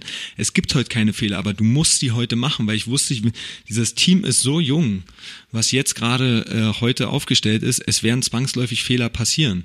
So, ich, ich wollte aber auch den Spielern das maximale Vertrauen geben, dass sie verpflichtet sind, Fehler zu machen. Dass es vollkommen okay ist, dass es einfach dazugehört und sie einfach Vertrauen dadurch gewinnen. So. Und sie lernen dann im besten Fall daraus und machen den nicht nochmal. Ja, also das ist ja auch in Ordnung, wenn sie. Du sollst ja auch Fehler wiederholen, wenn du jetzt in, in, in, in Nachwuchs gehst. Wenn du im Profibereich bist, dann kannst du dir das natürlich nicht so oft erlauben. Aber auch da, zu einem Fehler gehören noch ganz viele Faktoren. Also, was haben denn die anderen vier Spieler gemacht? Die Frage kann ich auch stellen. Das, warum ist ein Fehler passiert? weil er vielleicht den F2, den F3, den, den D-Partner nicht als anführt, weil vielleicht die Spieler weggelaufen sind von ihm, weg vom Spiel. Das kann ja alles sein. Also ist jetzt äh, situativ, ja. Ähm, es ist auch schwer zu beurteilen für mich, aber ja. Wie sieht denn die Fehleranalyse im U-Bereich aus? Also bei den Profis weiß man ja, da gibt's Videostudien, äh, da gibt's ja bei jetzt bei den Eisbären-Profis gibt's einen eigenen Videocoach beziehungsweise einen Analysten mit äh, Chris Christie. Nee, nicht Christy. Christy ist DNL-Trainer. Jeremy, Jeremy, Jeremy. genau. Ähm, wie sieht das denn bei euch in den U-Mannschaften aus? Wie, ihr nehmt ja auch auf, oder? Ne wie bitte? Ihr nehmt ja auch auf, also zum Beispiel in der DNL. Ne? Genau, also wir nehmen ja. U17, U20 wird aufgenommen, wird aufgezeichnet, die Trainer analysieren das, weil auch da sind wieder kognitive Fähigkeiten. Ähm, wenn, wenn das Spiel aufgezeichnet wird, so, und ich habe mir angeeignet, wenn Spiele aufgezeichnet werden, ja, du sagst dem Spieler den Fehler und sofort geht der Spieler in, in den Selbstschutz und sagt, nein, nein, nein, nein, das war ich nicht. Und wenn diese Aussage kommt, dann sage ich, ist kein Problem. Fehler ist passiert, wir gucken uns das auf Video an. Also was soll ich mit mich jetzt streiten mit ihm? Ich habe eh keine Zeit, mhm. ja, äh, weil das Spiel läuft sofort weiter und dann warte ich doch lieber das Video ab. Krass finde ich da nur, und das habe ich oft erlebt, sie sehen es schwarz auf weiß. Ja, es gibt, also ich, das war jetzt kein Videofake, den ich gemacht habe oder habe irgendwas reingeschnitten. Und der Spieler sagt, nee. der sagt, sag mal, was ist mit dir jetzt los? Siehst du das nicht? Mhm. Du warst irgendwie nicht da an dem Moment. Äh, und ich lasse You are fake news, don't be rude. Ja. ja, und du lässt das Video irgendwie 10, 15 Sekunden, was echt lang ist im Eishockey, zurückspulen und sagst, guck mal, hier geht der Fehler eigentlich schon los. Du hattest echt viel Zeit gehabt und das ist immer noch dein Fehler. Ja, und dann sagst du, okay, jetzt machst du es ein, zwei, dreimal und dann kannst du auch nur sagen, gut, er will sich jetzt nicht beraten lassen, er will die Empfehlung nicht annehmen, na dann, bonne chance. so. Ja. Aber ja, äh, es finden die Videoanalysen statt. Und ähm, ich bin kein Freund von langen Videoanalysen. Ähm, da gab es einige Trainer meiner Laufbahn, 45, 60 Minuten. Äh, wenn ich Meetings mache mit meinen Jungs, ich habe meinen Timer zu liegen, fünf bis sieben Minuten aus. Dann auch wirklich, und ich versuche es auch so vom Time-Management zu halten, weil die hören dir eh nicht mehr zu. Ja, alles andere ist ein Overcoaching, ist eine Katastrophe. Und wenn du dann jemanden fragst, du, was hat er dir eigentlich erzählt ganz am Anfang, kann sich nicht mehr dran erinnern, dann hast du einfach einen Fehler gemacht in den, in den Ansprachen. Hm. Ja. Sind die Videoausschnitte, die man sich dann in der Zeit anschaut, immer rein negativer Natur oder gibt es da halt Nein. halt auch. Ich frage jetzt. Ich muss jetzt naiv nachfragen. Nein, also auch da musst du gecoacht, ähm, muss ich schon gewisses, ja, wie baue ich das methodisch auf? Am besten wäre immer erstmal mit einem Joke. Also so würde ich rangehen. Ne? Ähm, weil jeder weiß ja in den Raum, was ihn jetzt erwartet. Es erwartet ihn das letzte Spiel oder das zukünftige Spiel. Aber was ist, wenn du einfach was ganz anderes zeigst? Und schon hast du doch die maximale Aufmerksamkeit. Also fangen Videostudien bei dir mit Katzenvideos an. Na, oder zum Beispiel von irgendeinem Komiker oder irgendwas Witziges. So, das wäre doch mal. Und schon, hä, was denn jetzt? Ah, okay, alles klar, ist doch, du willst ja die Aufmerksamkeit der ja, Jungs haben. Ja. Und dann zeigst du ähm, entweder das, was du sehen willst, weil wenn du über das Negative sprichst, dann hast du ja erstmal nichts dafür getan, um das Spiel besser zu machen. Mhm. Also die große Kunst, glaube ich, ist im Profibereich nicht deine Mannschaft zu analysieren, das ist das eine, aber während des Spiels den Gegner zu analysieren und dann in die Kabine reinzugehen und zu sagen, nicht Leute, das und das war schlecht, sondern zu sagen, wir müssen das und das machen, um dieses Dritte zu gewinnen. Das ist ein ganz großer Unterschied. Und das ist, glaube ich, die große Kunst im High-End-Level.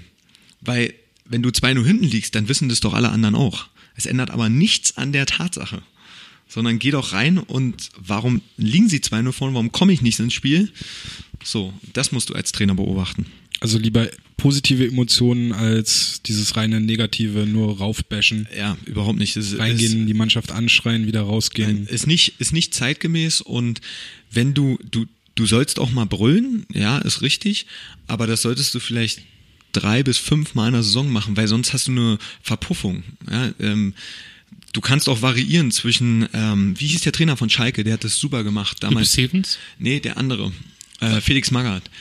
Der hat zum Beispiel Ansprachen geführt, der hat ganz leise gesprochen und dadurch haben alle Spieler bewusst dazugehört. Ja. Und wenn er dann laut wurde, dann waren alle so, oh, was war jetzt? So, ne? Also dieses Variieren zwischen laut, leise. Ja. Und ich denke, ja, das ist halt eben eine Kunst, ne? Ist aber auch eine Erfahrungssache. Also, ich war ja beim, beim Hockey, bei der Hockey ist der Diversity U16 Trophy zwischen den beiden Banden, ja. hab dort Fotos gemacht und für mich war es mal sehr interessant, das mitzuerleben. Da hat er deinen Vater gecoacht hm. ne? und ja, so hat er noch nie vorher erlebt. Also wie das in so einer, mit so einer Mannschaft ist, wie der Trainer dann reagiert und er wurde ja sehr laut, unter anderem auch und ja, fand ich schon krass. Ich wüsste nicht, wie ich mich als junger Spieler dann dort fühlen würde, wenn, ich sagte jetzt einfach mal, äh, wenn mir da gesagt wird, äh, du hast mir das ganze Turnier noch nicht gezeigt, dass du hier zum Team gehörst. Also ich finde ich schon sehr krass. Gut, wenn du natürlich, das ist eine andere Generation, mhm. wirst du so nicht mehr rauskriegen aus ihm. Wobei, wenn du jetzt einen Spieler hast, der, ich weiß nicht, welches Spiel es war, aber wenn du natürlich einen Spieler hast, ähm, er ging Klagenfurt. Das letzte das letzte. Also ja. sind wirklich, äh, wenn Da gab es am Ende noch einen schönen Lane Brawl. Ja. Wenn, Aber das war du, wirklich ein Lane Brawl. Ja. Wenn du jetzt die Vorbereitungsphase siehst, plus das Turnier, also du investierst viel mhm. Zeit, mhm. viel Kraft in die Jungs, dann kann ich das verstehen, dass du äh, Spieler, die du sehen möchtest, weil du weißt, was sie können. Und das ist was, was äh, manchen Trainern, gerade auch bei meinem Vater, manchmal so frustriert, wo ich dann eher sage, okay, ich kann es nicht, ich kann es nun mal nicht erzwingen.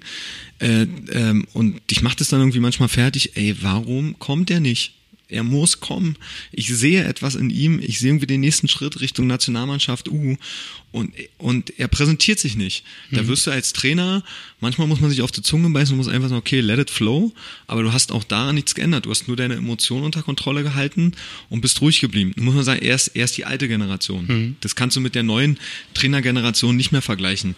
Wobei ich denke, im Profibusiness gibt's diese Trainer en masse. Ja ja, ähm, es ist manchmal auch ganz gut, wenn sie noch so einen kennenlernen.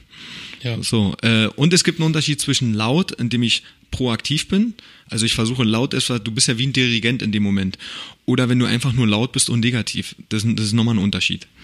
So, und ich zum Beispiel, ich kann nicht so viel schreien, weil ich habe ganz schwache Stimmbänder, deswegen stehe ich immer mit Schal an der Bande und viele fragen, ey, es ist 20 Grad draußen, Nani, warum mit Schal? Das ist eine schöne Ausrede, die merke ich mir auch. Nein, Schwache nein, Stimmen. aber- aber nee, das ist so- schwache Stimmbänder. Äh, und ich mag's auch, ja, schreien ist das eine, aber Ja, ich will auch nicht so einen 180er Puls mehr haben. Das ist irgendwie so, ach, nee, komm.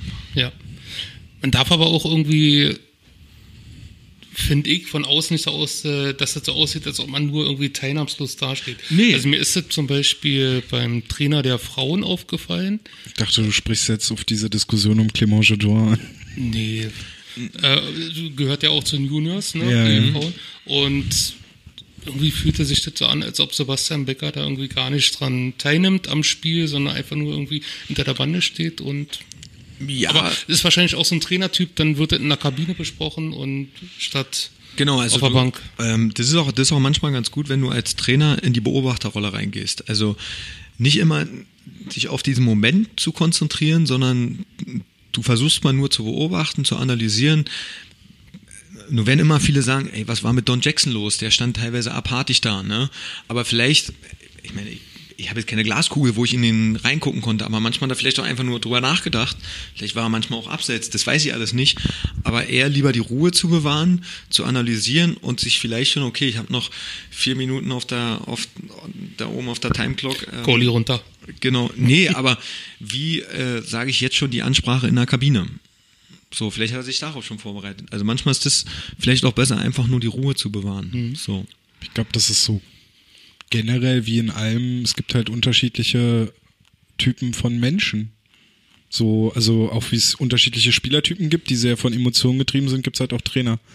Also so Don Jackson ist halt ein ruhiger Typ und Pavel Groß kann halt dann auch schon, da hast du schon mal das Gefühl, dass er, dass er über die Bande springt und dem Schiedsrichter direkt an den Hals springt. Also wenn es Ja. wenn es bei für ihn halt ganz schlecht läuft, dann gibt's halt so Zwischentypen, die halt so dazwischen hängen.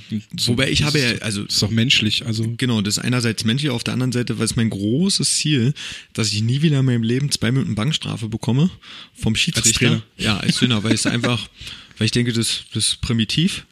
Das ist natürlich ganz schwer. Ich habe äh, letztes Jahr eine gegen Köln bekommen, ähm, bei der U16 als Co-Trainer, wobei sich da im Nachgang der Schiedsrichter für entschuldigt hat. Ähm, ich hatte eine Geste gemacht zu meinem Spielerkollegen, ähm, gib mir bitte mal die Trinkflasche und machte so.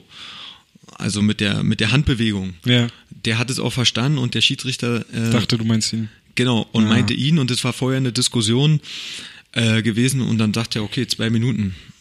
Ja, die habe ich dann akzeptiert, bin dann danach in der dritten Pause zu mir gesagt, du, ich kann mich dafür nur entschuldigen. Du hast ja gesehen, dass der Spieler mir die Trinkflasche gereicht hat, das war nicht so gemeint. So, und hat er, ja, ähm, habe ich in dem Moment nicht gesehen. So. Äh, er hat dann das, das wahrgenommen, hat sich dafür dann auch entschuldigt und dann ist auch gut. Aber weil immer wieder ohne diese Schiedsrichter würde es nicht funktionieren. Ja, ja, und ich, das ist auch so, ich kann ja nicht von meinen Spielern das verlangen und lebe es selber vor. Es sei denn, natürlich, du bist in der Playoffs, Spiel 7, Viertelfinale, da kochen die Emotionen. Und es gibt auch Trainer, würde ich meine Hand für ins Feuer legen, was auch eine Kunst ist, Emotionen zu steuern. Also manchmal. Ihrer Mannschaft. Ja, genau, Ja. Dass, dass, dass irgendwas überspringt, ein Funke. Wenn du, wenn du diese Techniken, diese, diese Skills beherrschst, ja, diese People-Skills, äh, das ist schon mega. So. Das ist dann immer das, was man als Aura bezeichnet, wenn ein Trainer in den Raum kommt und eine gewisse Aura äh, versprüht. Ja, ich glaube, dass so. sie, ähm, ja, weiß ich nicht, äh, guck dir immer wieder den Deutschen Fußballbund an. Die haben so, so junge Trainer, da interessiert, glaube ich, nicht die Aura, sondern was denn Fachwissen? Und wie vermittelst du es? Also, wie kommst du bei den Jungs emotional an? Aber da ist der Fußball ja auch erst hingekommen, ne?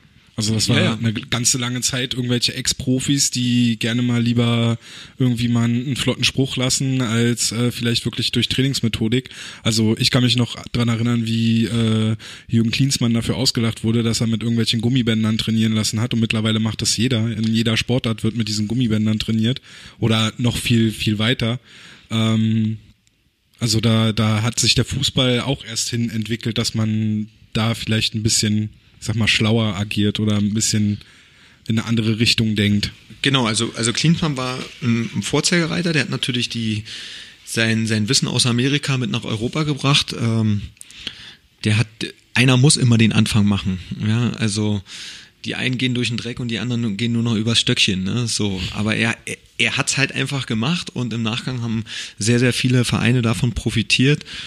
Und ich denke, ähm, ja, bei Klinsmann, der hat es ja auch dann teilweise unter Beweis gestellt, während andere nur noch in irgendwelchen Talkshows sitzen und ihre Floskeln da daherbringen. Die gehen jetzt auf Show.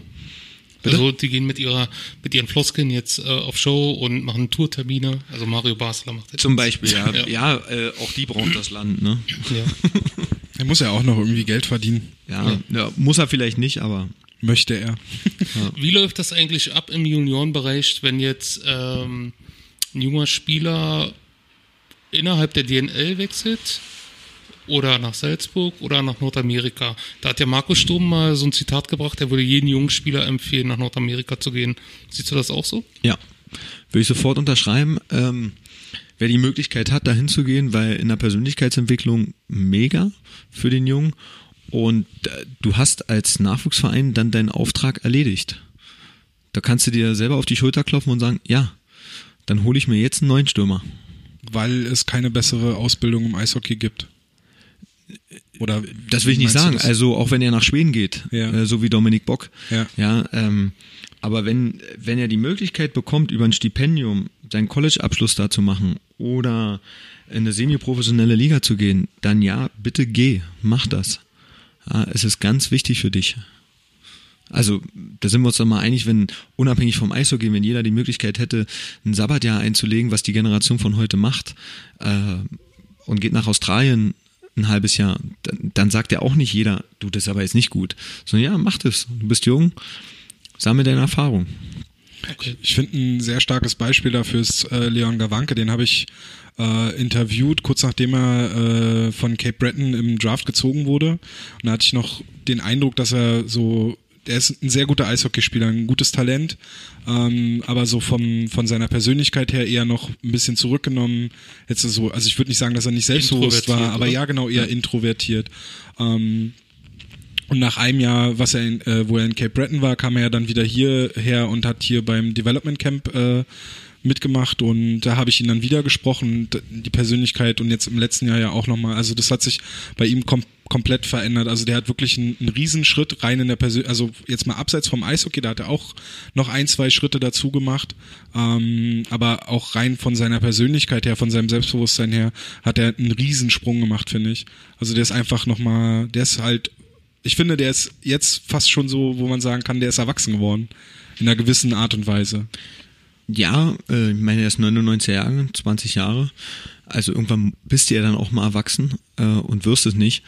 Und natürlich, so, so ein Jahr da unten, das formt dich. Äh, du musst vieles alleine bewerkstelligen. Die, die Hilfe nimmt immer nur dann mehr zu, wenn du dein Talent unter Beweis stellst, desto mehr Leute helfen dir. Aber erstmal fängst du natürlich auch bei Null da unten an. Du bist eine Nummer, bist einer von vielen. Auch wenn du gezogen wirst, gerade dann musst du ja noch mehr dein Talent unter Beweis stellen und dann ähm, ja, vollziehst du natürlich auch so, ein, so, eine, so eine Persönlichkeitsentwicklung. Nun muss man dazu sagen, Leon war schon immer sehr, sehr ruhig, hat, äh, war nie laut oder extrovertiert und ich glaube, dass das kommt ihm auch zugute, denn der hat, als er, als er wieder zurückkommt, ist er weiter in den Sportforum gekommen, ja. hat bei uns trainiert. Er hätte dann noch sagen können, nee, euch brauche ich nicht mehr. Hm. Ich mache das jetzt alles alleine. Äh, das hat er auch nicht gemacht und er hat immer wieder den Leuten guten Tag gesagt, ähm, die ihn auch in, in dieser Nachwuchszeit geformt haben. Also der, der hätte mich oder andere Trainer auch stehen lassen können. Auch das akzeptiere ich. Hat er aber nicht. Übrigens, äh, Fun Fact, äh, jetzt in einer halben Stunde beginnt das, also wir haben es gerade 18.52 Uhr, in einer halben Stunde beginnt das Spiel gegen Frankreich und Leon Gewanke ist dort Kapitän bei der U20-Nationalmannschaft. Mhm. Ja.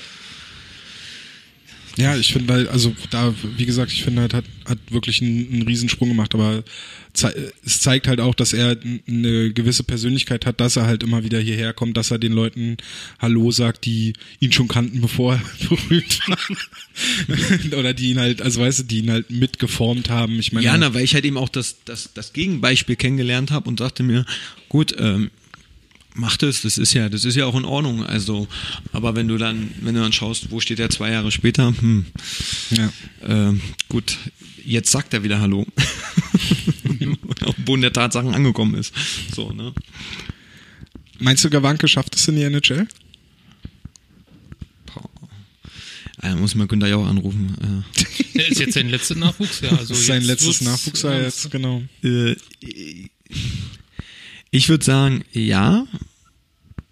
Aber Weil er der rechtsschießende Verteidiger ist, Ach, den, der- den sie immer suchen. davon haben sie doch ganz viele. Also das Finden- ist wirklich? Ich glaub nicht. ja in Nordamerika ist, ist mehr mehr Rechtsspieler als Linksspieler. In Europa ist es genau andersrum.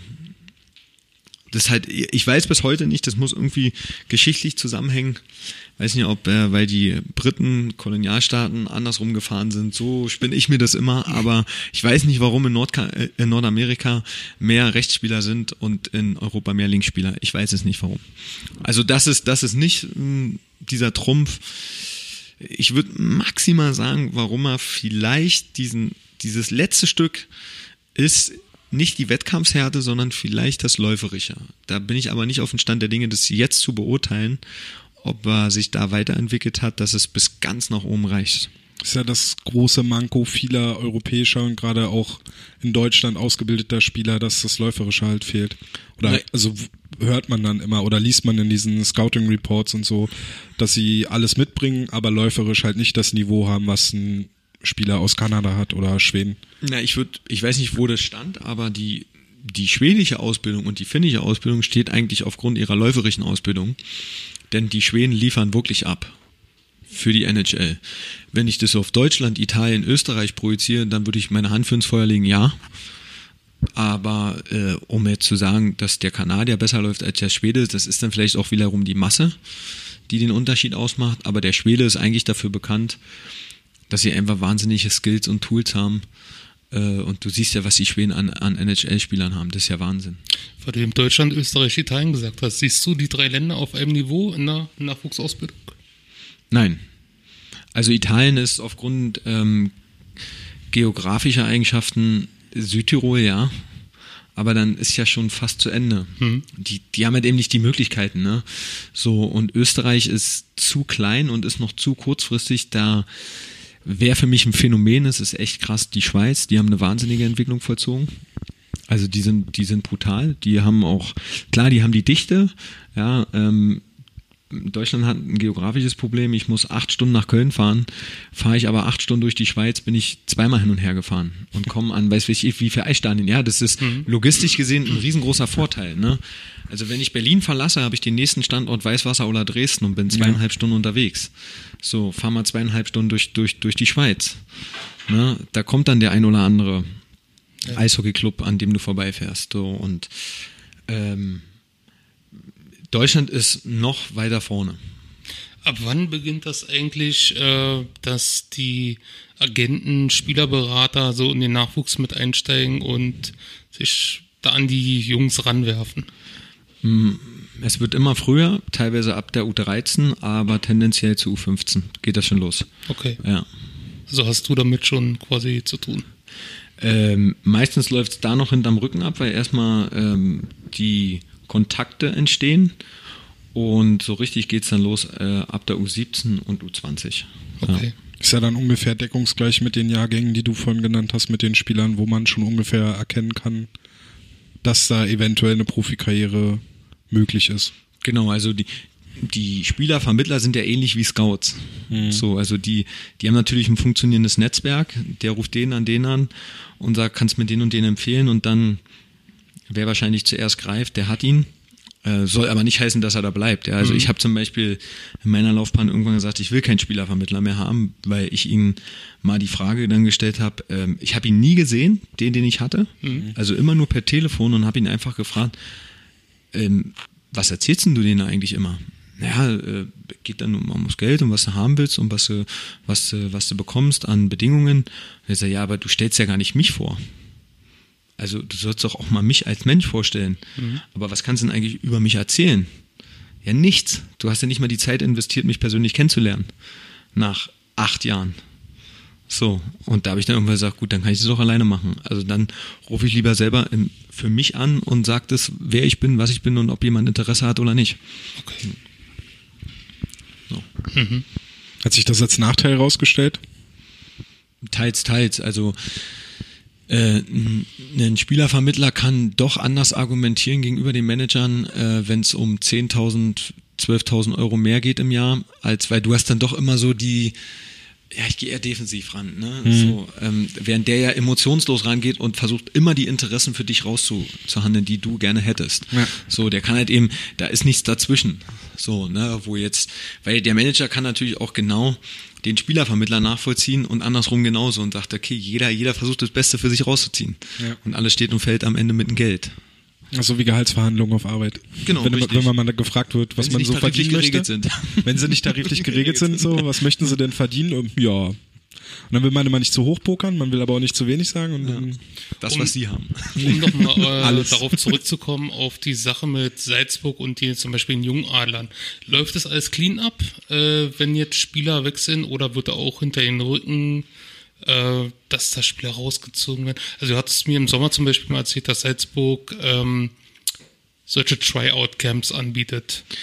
Also, äh, also, also erstmal muss man sagen, auch da gibt es einen Generationswechsel. Die, die Welt ist so global, dass, dass es doch jedem freisteht, heute irgendwo hinzugehen. Und wenn viele Trainer oder Vereine haben eine emotionale Bindung, die entwickelst du ja irgendwann zu den Jungs und zu den Familien. Natürlich ist immer ein Stück Enttäuschung dabei.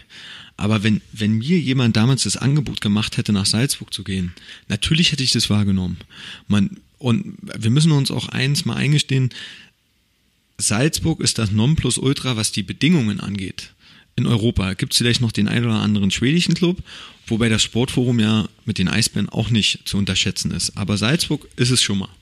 So, und da kann ich das vollkommen nachvollziehen, dass man, dass man dann die Entscheidung trifft, zwischen der achten und neunten oder sogar zehnten Klasse oder danach zu gehen. Also wir machen es ja im Umkehrschluss genauso, wir holen ja auch Spieler her. Ne, das ist natürlich schade, aber mein Gott, geh diesen Weg, auch da machst du eine Erfahrung, weil ich kann eigentlich auf der anderen Seite sagen, die Frage, die du mir gestellt hast, ob Spieler nach Nordamerika gehen, das finde ich wiederum gut. Aber, nach Salzburg findest du blöd. genau, also das ist doch eigentlich genau das Gleiche. Weil ihr das genau hier auch leisten könntet, was die dort haben, ne? Ja, äh, ähm, nee, das können wir nicht. Also Salzburg, Salzburg ist in dem Sinne an gewissen Stellen und Punkten besser, äh, was die Bedingungen angeht. Was sie, was sie genau machen, da, das wäre vermessen, mir darüber ein Urteil zu erlauben, weil ich, weil ich selber nicht weiß. Ich weiß nicht denen ihre Philosophie. Ich bin noch nie in einen Austausch äh, ähm, gekommen mit, mit, mit den Trainern oder mit Helmut Raaf, um zu fragen, was ist eure Philosophie und was ist eure Synthese? Was Ihr wollt ihr eigentlich seit, erlangen? Seit zwei Jahren äh, Ronny Huf, Hufschläger, heißt er, Hm? da eingeschleust. Kann der euch nicht so ein bisschen Spionageberichte Der ist zu der Betreuer des U18-Teams dort, für die, die es nicht wissen. Ja. Und war vorher Betreuer bei der DNL-Mannschaft der Eisbären Juniors. Das war jetzt Ja. ironisch gemeint. Nein, nein. nee, aber äh, ja, um auf deine Frage zurückzukommen. Ja, Also findest du findest nicht gut, wenn ein Spieler na, also nach Salzburg, also ich finde es nicht mehr schlimm. ja und Nein, ich persönlich finde es nicht mehr schlimm. Also Okay. das äh, ist für mich persönlich, ja, du, du, du sagst immer, okay, ähm, ich sag immer den, den Eltern da draußen muss man auch sagen, ähm, es ist gut fürs Kind, wenn es so lange wie möglich bei der eigenen Familie ist. Das, äh, es gibt ja nichts Besseres.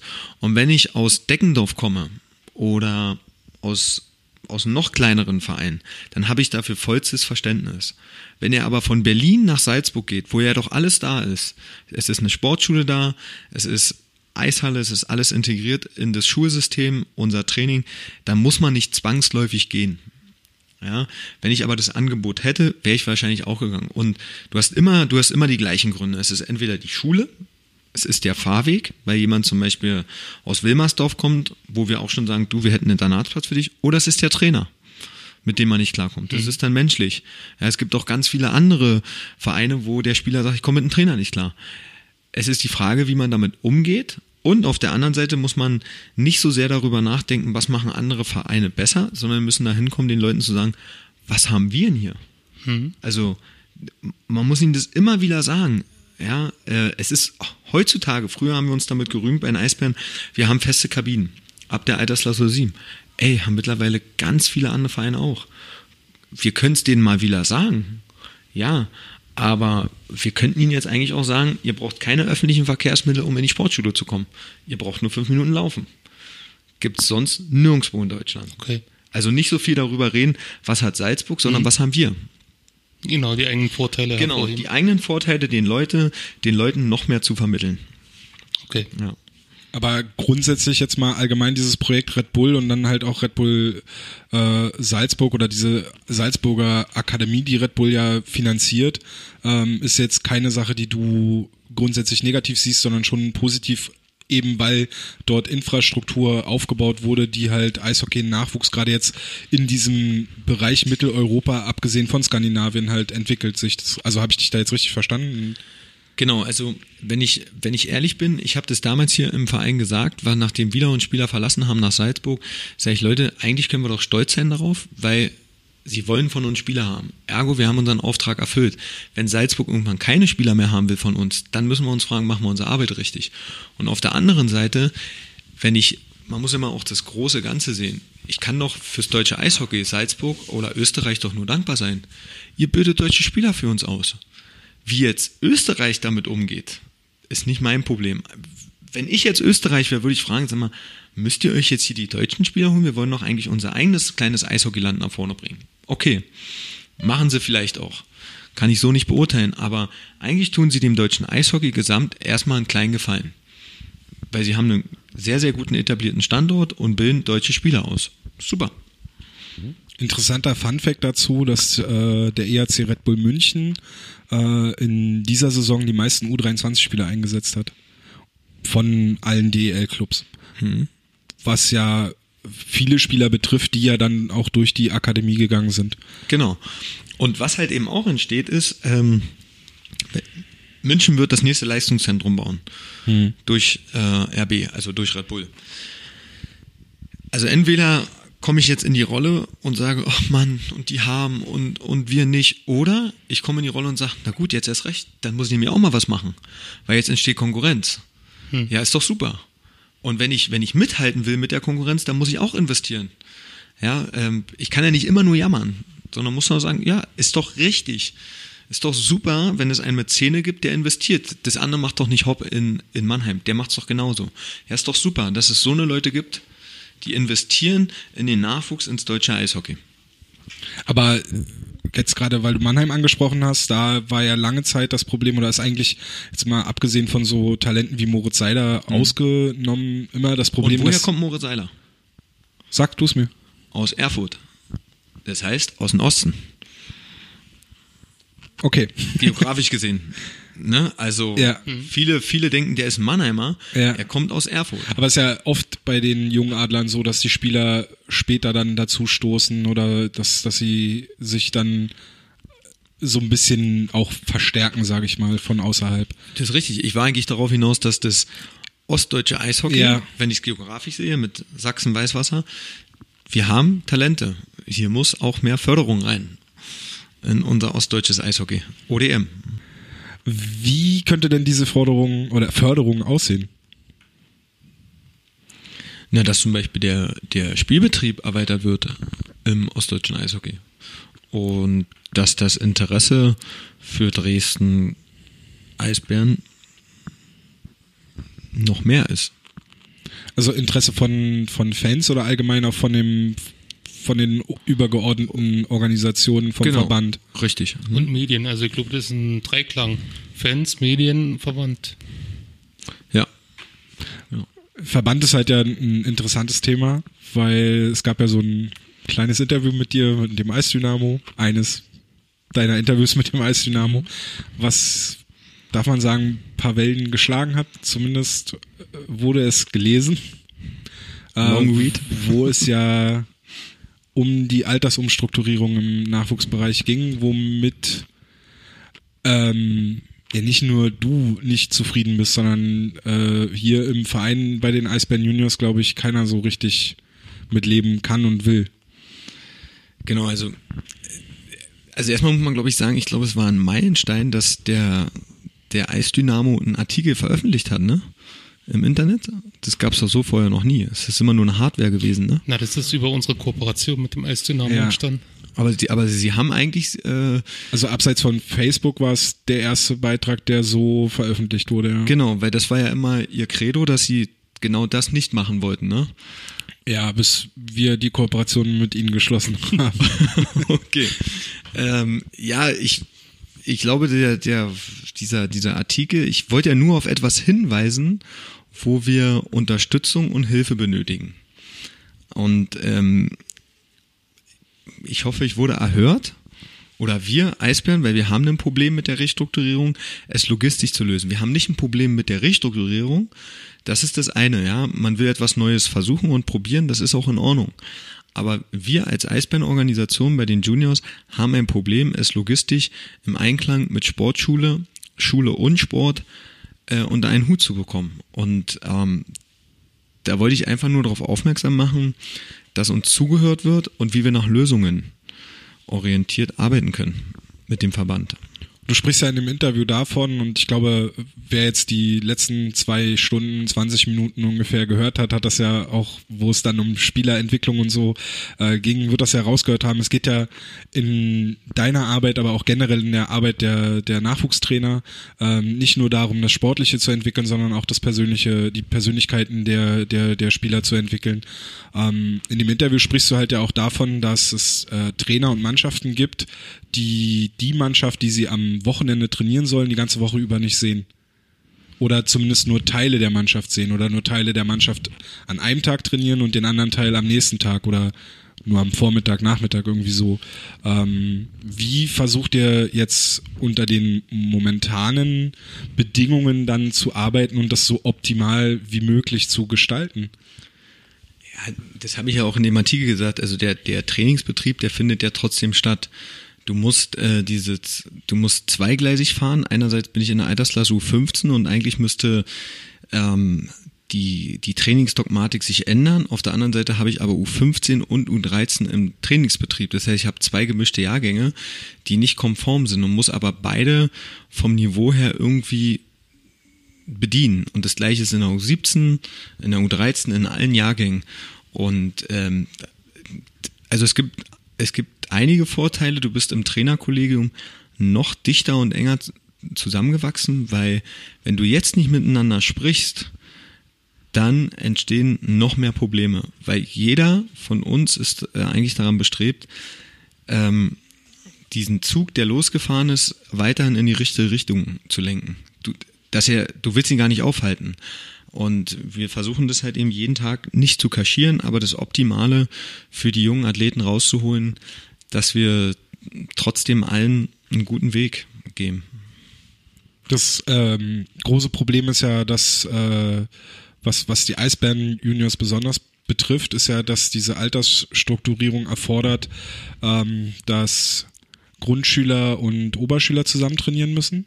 Sekundarstufe? Oder Sekundarstufe Ja. und dann die Abiturienten auch immer mit runterrücken und dass sich das nicht mit dem äh, Stundenplan des äh, Sportleistungszentrums verbinden lässt. Ist das richtig? Das ist richtig. Also, um, um es kurz zu sagen, es ist ein Trainingsraster 7., 8. Klasse, 9., 10. und 11. bis Abiturbereich Ende ist, ist ein Trainingsraster.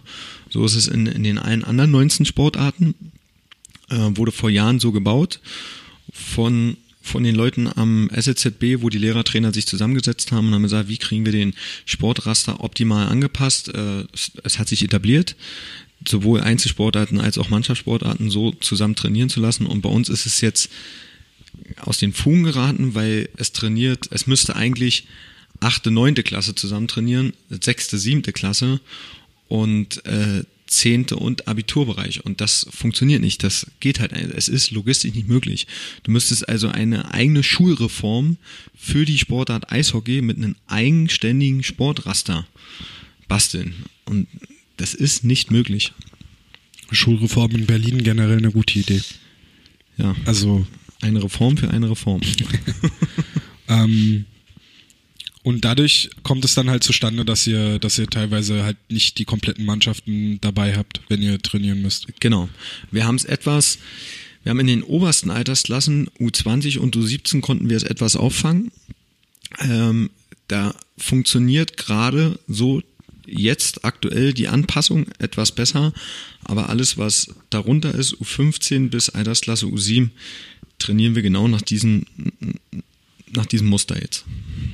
Und würdest du sagen, dass sich das Trainingsniveau jetzt dadurch verschlechtert hat?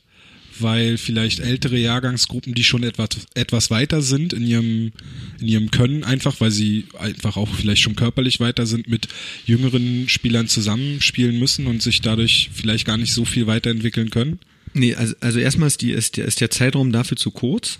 Mhm. Und B, wir haben ja, wir haben ja in dem Sinne haben wir die Jahrgangseinführung aufgrund des Trainingsrasters umgangen. Wir sind im alten Tonus. Das heißt, jeder ist sowieso nach oben gegangen. Okay. Also das hat sich nicht verändert. Es mhm. ist nur für den Spieler schwer, wenn er in der Altersklasse U15 mit U13-Spielern trainiert und muss am Wochenende gegen, gegen den älteren Jahrgang, der in seiner Altersklasse ist, mit denen er nicht trainiert hat, mhm. 2004 als Beispiel ist der Endjahrgang in der Altersklasse U15, mit denen trainiert er nicht und kommt am Wochenende zusammen, der Jahrgang 2005, und muss dann abliefern. Mhm. So, obwohl er die ganze Woche mit den jüngeren Jahren trainiert hat. Nach der alten, nach dem alten Muster wäre alles gleich äh, geblieben. Da ist ja dann einfach der angestammte Endjahrgang. Ja. So, aber das Training an sich, das, das ist die Kunst jetzt für uns Trainer, das optimal anzupassen. Du, du darfst, du kannst einerseits die Athleten nicht unterfordern, weil sie halt eben älter sind und andererseits kannst du die Jüngeren aber auch nicht überfordern. Das heißt, du musst diese Balance finden. Das war, glaube ich, das, was ich mit der Frage äh, wo ich mit der Frage hin wollte, dass es halt, wenn du unter der Woche gegen jüngere Spieler trainieren musst, die vielleicht gar nicht auf deinem Level sein können, weil sie es einfach also weil es einfach noch nicht so weit ist bei ihnen körperlich ähm, oder in den kognitiven Fähigkeiten, wie du ja gerne sagst. Ähm, und dann müssen sie am Wochenende aber gegen Spieler aus ihrer Altersklasse spielen, dass das am Niveau schon zerren kann, dieser Spieler. Genau, Oder, also dass sie vielleicht gar nicht die Entwicklungsstufe erreichen können, die sie sonst hätten erreichen können. Richtig, also du musst natürlich, äh, das ist der Vorteil vom, vom Stationstraining, was wir haben. Äh, das ist ja, das ist ja nur eine Organisation des Trainings, ne? Ähm, versuchst du homogene Gruppen zu gründen, ne? dass, dass halt eben nicht Verletzungen entstehen oder dass eine gewisse Reibung entsteht. Das, darauf hast du auch vorher geachtet, unabhängig von der Restrukturierung. Viel entscheidender ist eher der Aspekt, ähm, wichtig ist doch, dass ein Team wächst ja nicht zwei Tage vorm Turnier zusammen oder zwei Tage vorm Wettkampf, sondern das ist ja ein Prozess, ja, der über ein Jahr geht und dann ist schon wieder Jahrgangswechsel und du willst ja bis zu einem gewissen Punkt hin haben. So, und das natürlich, indem du das Team zusammen als Team gestaltest. Und das fällt halt einfach jetzt völlig aus. Das ist nicht mehr der Fall. Das, das gelingt dir nur phasenweise. Vom Training her, ich kann es müssen gewisse Punkte in meinem Training muss ich drin haben und die kann ich nicht machen, weil mir ein Teil des Jahrgangs nicht zur Verfügung steht. Das ist äh, es ist leider so. Ich kann es also nur verbal an einem Spieltag kommunizieren durch Zeichensprache, indem ich es aufmale. Ich habe es aber im Training so nicht trainiert als gesamte Mannschaft. Und jetzt muss ich mich auf meinen Trainerkollegen sowohl darüber als auch darunter verlassen, dass wir noch enger zusammenarbeiten und dass wir äh, schon, schon teilweise wie eine Schablone auch mit der gleichen Zunge sprechen. Und das im wahrsten Sinne des Wortes. Ja, also jeder hat eine andere Herangehensweise, um ans Ziel zu kommen, aber muss irgendwie in der Woche das so besprechen, ey, das ist uns jetzt aufgefallen, dass wir jetzt äh, in dieser Phase, wir müssen auch die gleiche Wortwahl finden. Also ist wirklich schwer für uns, das zu handeln.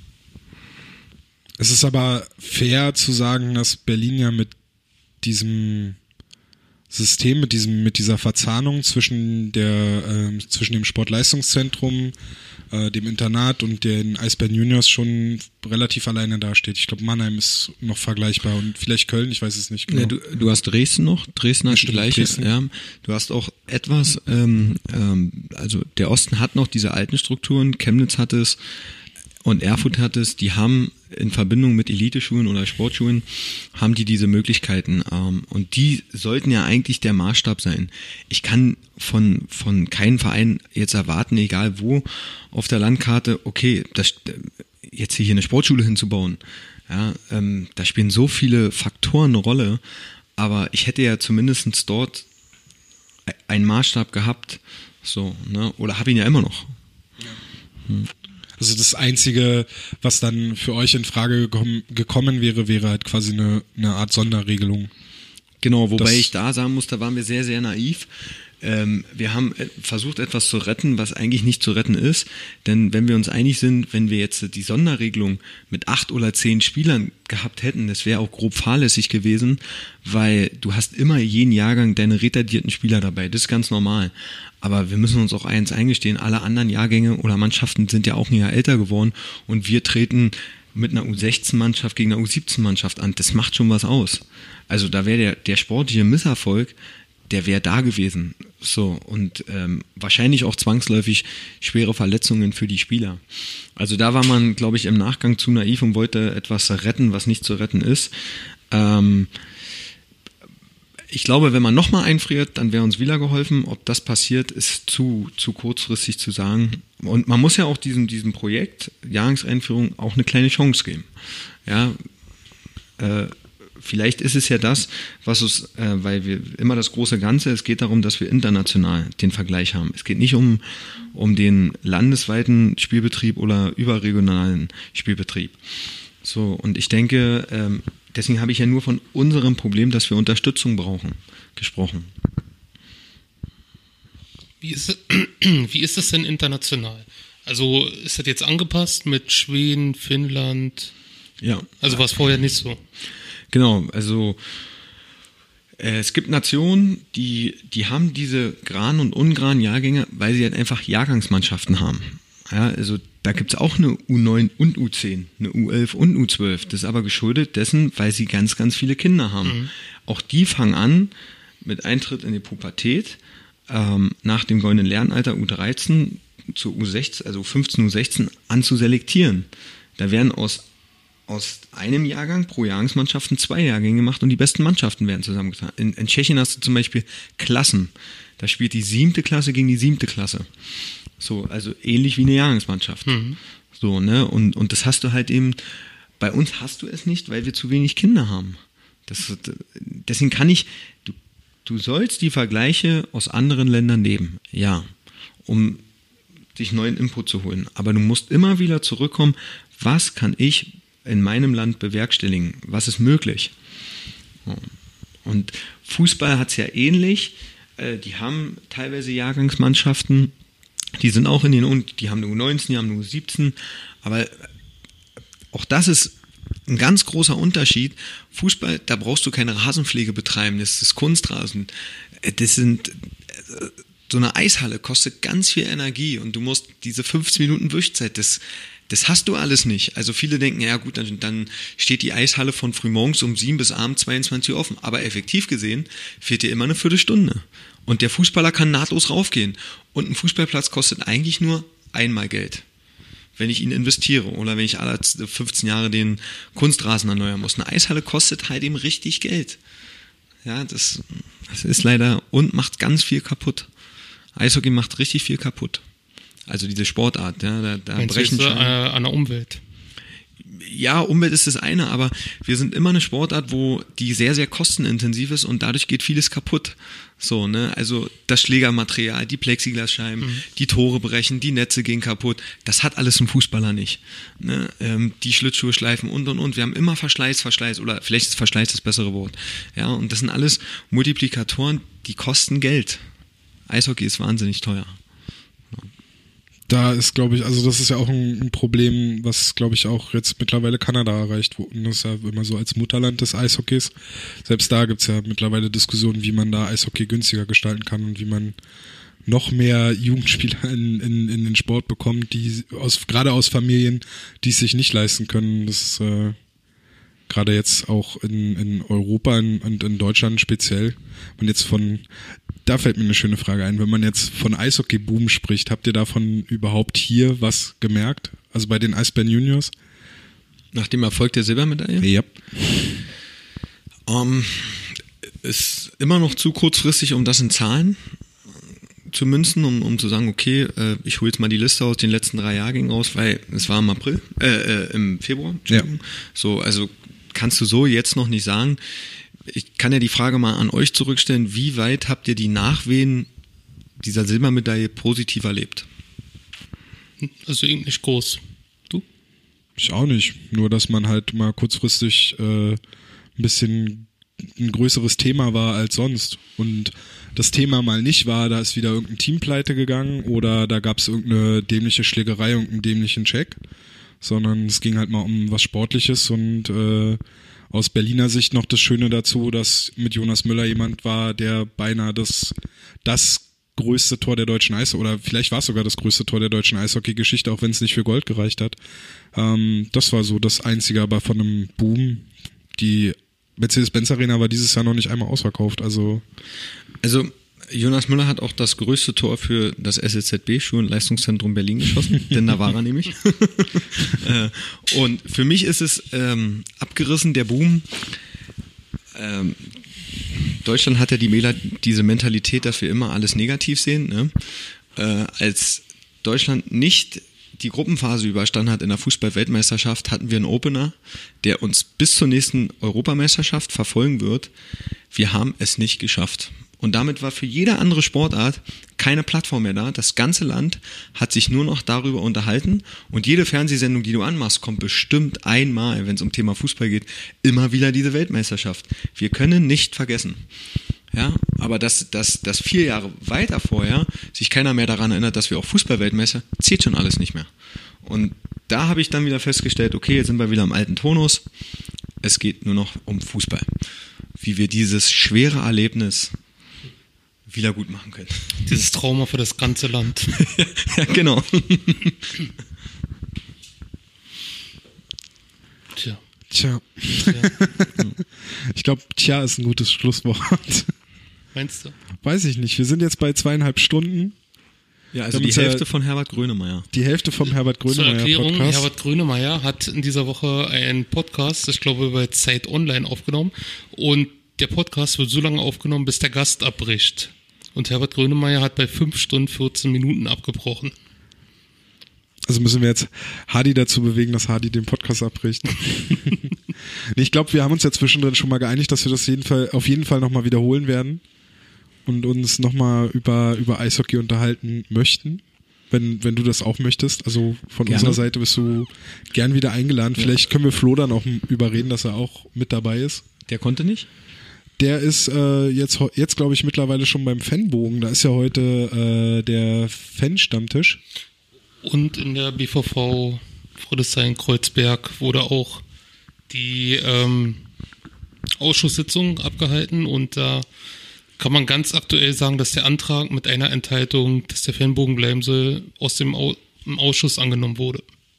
Möchtest du noch was zum Fanbogen sagen, Hardy? Ja, würde ich gerne.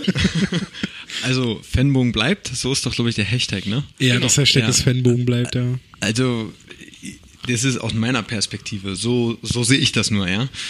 Ähm, ich glaube, wenn, wenn du die, wenn du beide Seiten musst du ja sehen, ne? Also einerseits die Fans und andererseits die AEG. Ja, das ist, äh, wenn du die Fans siehst, ähm, ich weiß nicht, wie viele Meisterschaften, und das ist jetzt nicht plakativ gemeint, die Fans gewonnen haben für die Eisbären.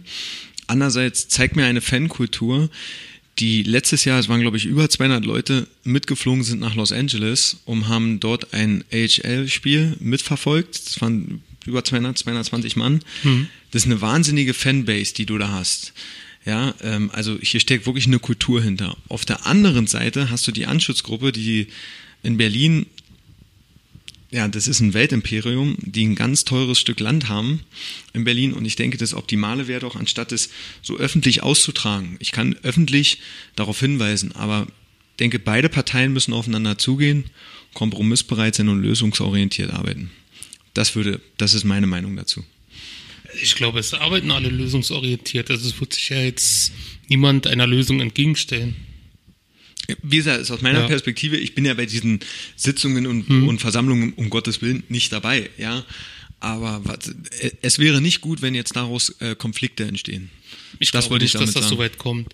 Äh, aber äh, man muss in die Öffentlichkeit gehen, dass zum Beispiel auch die Politik darauf aufmerksam wird. Es wurde in der BVV Friedrichshain-Kreuzberg behandelt, jetzt im, Au im Bauausschuss heute. Und wäre man damit nicht in die Öffentlichkeit gegangen, wäre das auch nicht entstanden. Also ist ein weiterer Punkt. Ja, ich glaube, das war einfach nur dieses öffentlich machen, dieses Hashtag nutzen, um damit eine größere Aufmerksamkeit zu bekommen, war halt auch der Weg einfach, um der, auch der AEG zu zeigen, hey, passt auf, Leute, hier sind nicht nur 50 Mann oder 20 Mann oder die drei Mann, die mit am Tisch sitzen, wenn wir mit euch diskutieren, denen das am Herzen liegt, sondern hier sind ganz viele Leute, denen das am Herzen liegt. Und ähm, ich glaube einfach auch, dass dieser, es ist ja momentan kein Protest, es ist ja mehr ein Aufmerksam machen und, und, und die Sache halt wieder hinstellen und zu sagen, hey, dieser Fanbogen ist wichtig, ähm, dass das halt einfach dem Fanbogen auch eine gewisse Aufmerksamkeit wieder gibt, die er vielleicht sogar auch verloren hat, nachdem äh, er aus dem alten Bogen, als es noch der Bogen war, in die Container umgezogen ist, vielleicht sogar verloren hat. Das äh, würde ich vielleicht noch so dazu sagen. Aber dass es da zu einem großen Protest kommt oder zu, zu, zu äh, Konflikten oder zu einem richtigen Konflikt, wie du das meinst, sehe ich momentan auch nicht. Genau. Aber trotzdem bin, sind wir, also wir sind uns einig, Fanbogen bleibt. Fanbogen bleibt. Hashtag Fanbogen bleibt. Hashtag More Potential. Genau. Hashtag Hauptstadt Eishockey. Perfekt. Ne? Äh, Hadi, vielen Dank.